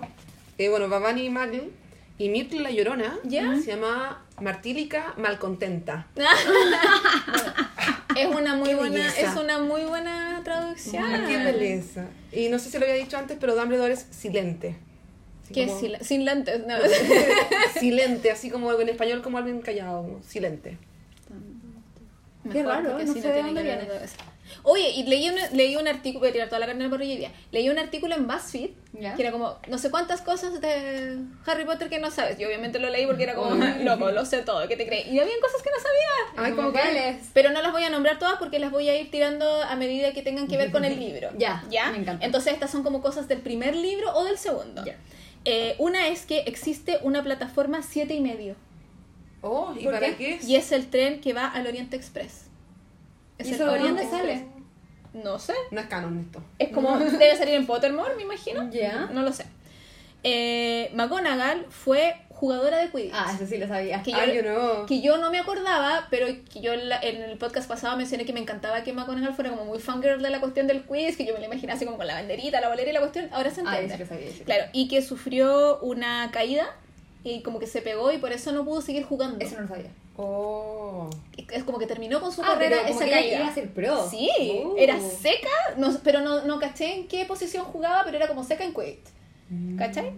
Otra es que Quirrell, antes de ser el profesor de defensa contra las artes oscuras, era el profesor de estudios Muggle. Oh. Que yo tampoco lo sabía y era como. Yo tampoco, "What?". yo tampoco. Y lo último era que los nombres originales. Habían nombres originales. O sea, Hermione Granger no siempre fue Hermione Granger. Al principio se iba a llamar Hermione Puckle. Puckle. Sí.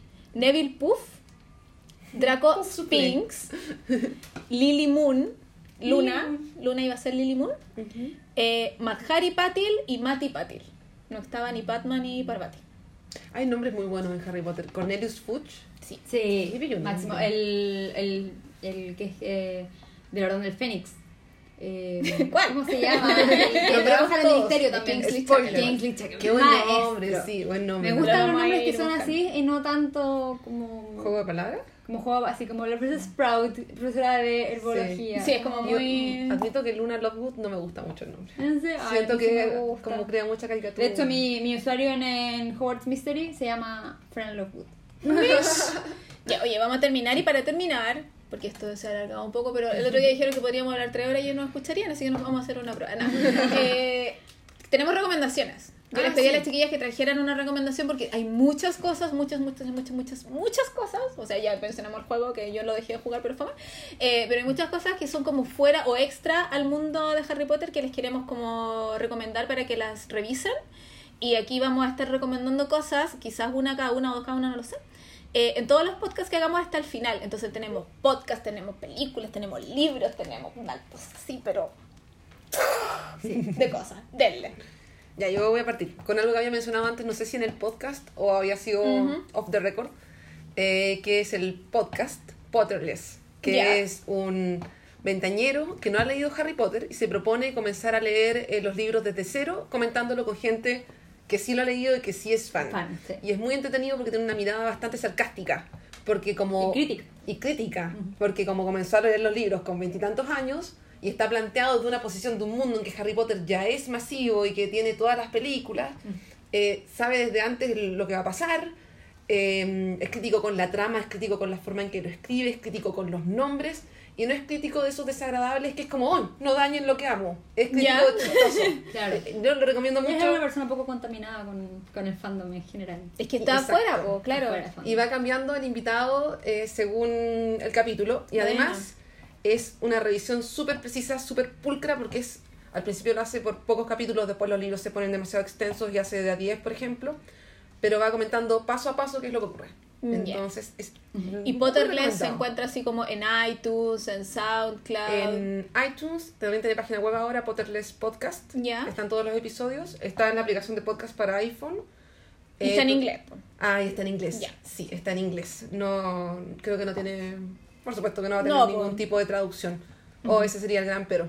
Claro. No, Ah. sé. ¿Cómo No, me di pero sí, pero sí sucede, po, si no, Sí. la- la- es la, la, la fuente matriz de la cuestión de ahí, Claro, ¿cachai? sí. Ya, Fran. Yo voy a recomendar un podcast también y un libro. ¿What? Eh, el podcast, que es uno de mis favoritos de Harry Potter, es uno que se llama The Quibbler. ¿Ya? Eh, como el, como el- como el- como el la periódico. revista, como la revista de- del Papá de Luna.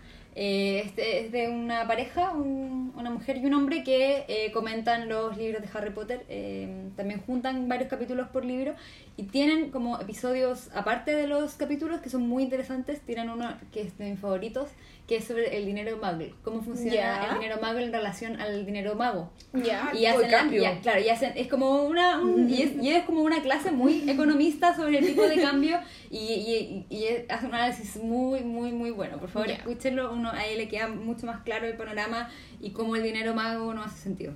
Espérate, Y- y, The Quibbler también está También en está iTunes en solamente. iTunes. Yo no sé si está en Spotify, pero está en la aplicación de, de podcast para el iPhone y está en iTunes. Y también tiene página web, me parece. Tiene página web. Y es muy, muy bueno. Y también tienen un boletín que mandan como a sus seguidores eh, como una vez al mes, que también es muy chistoso.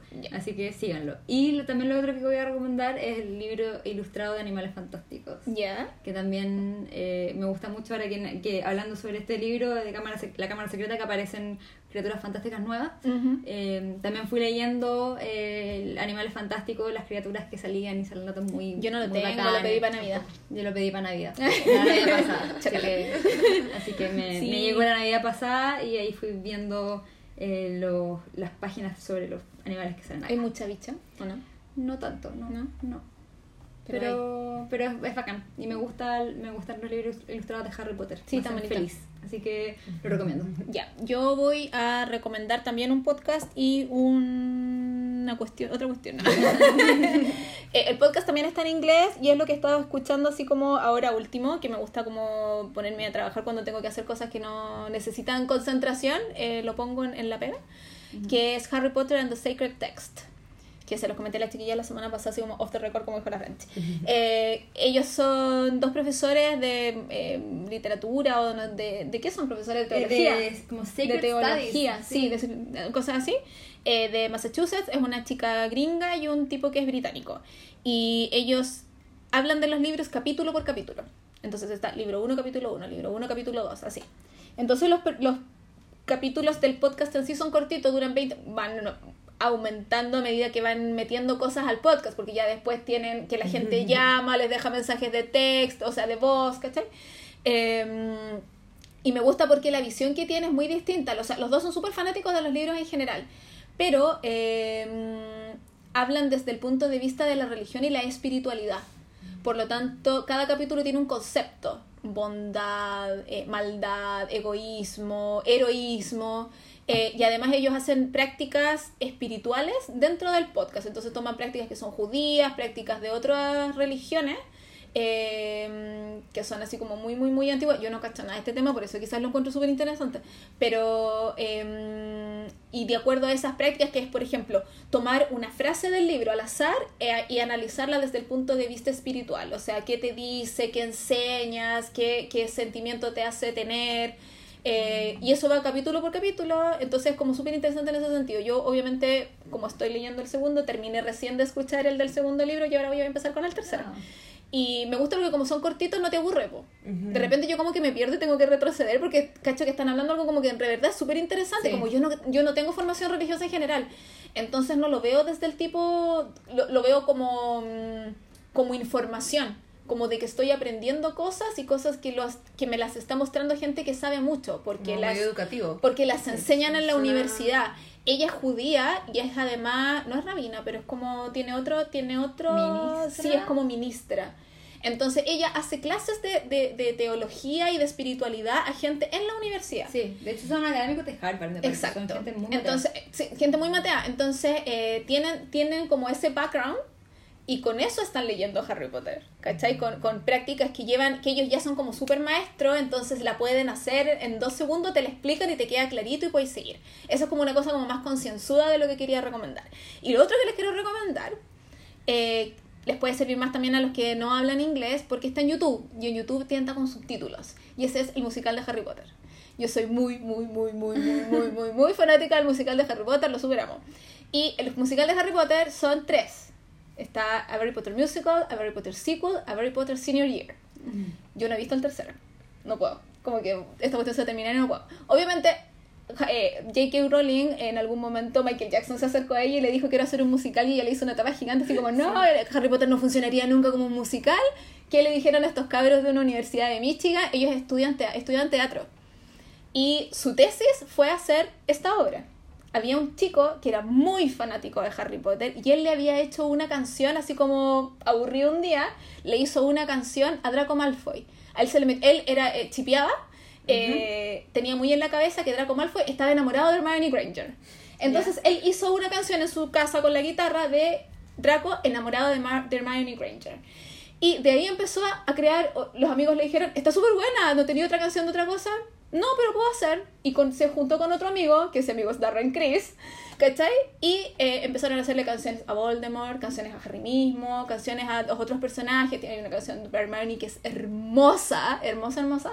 Entonces, eh, en el teatro de la universidad hicieron esta función, que la grabaron con cámaras así como para los papás. No to- porque no toda la gente, como en Estados Unidos se usa todo esto de ir a la universidad a otros estados, las familias no iban a poder a ver esta gran obra que hicieron, este musical. Entonces lo grabaron para mostrárselo a los papás. Y para mostrárselo a los papás lo subieron a YouTube.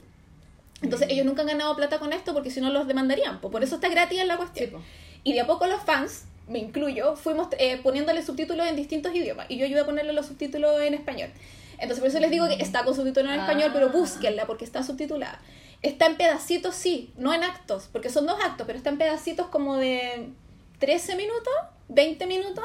Entonces, pero tenéis que, o sea, el musical empieza con Harry cantando en la estación 9 3 Sí. cuartos eh, que él va a volver a Hogwarts, porque se supone que empieza en el ¿En qué- tercer año.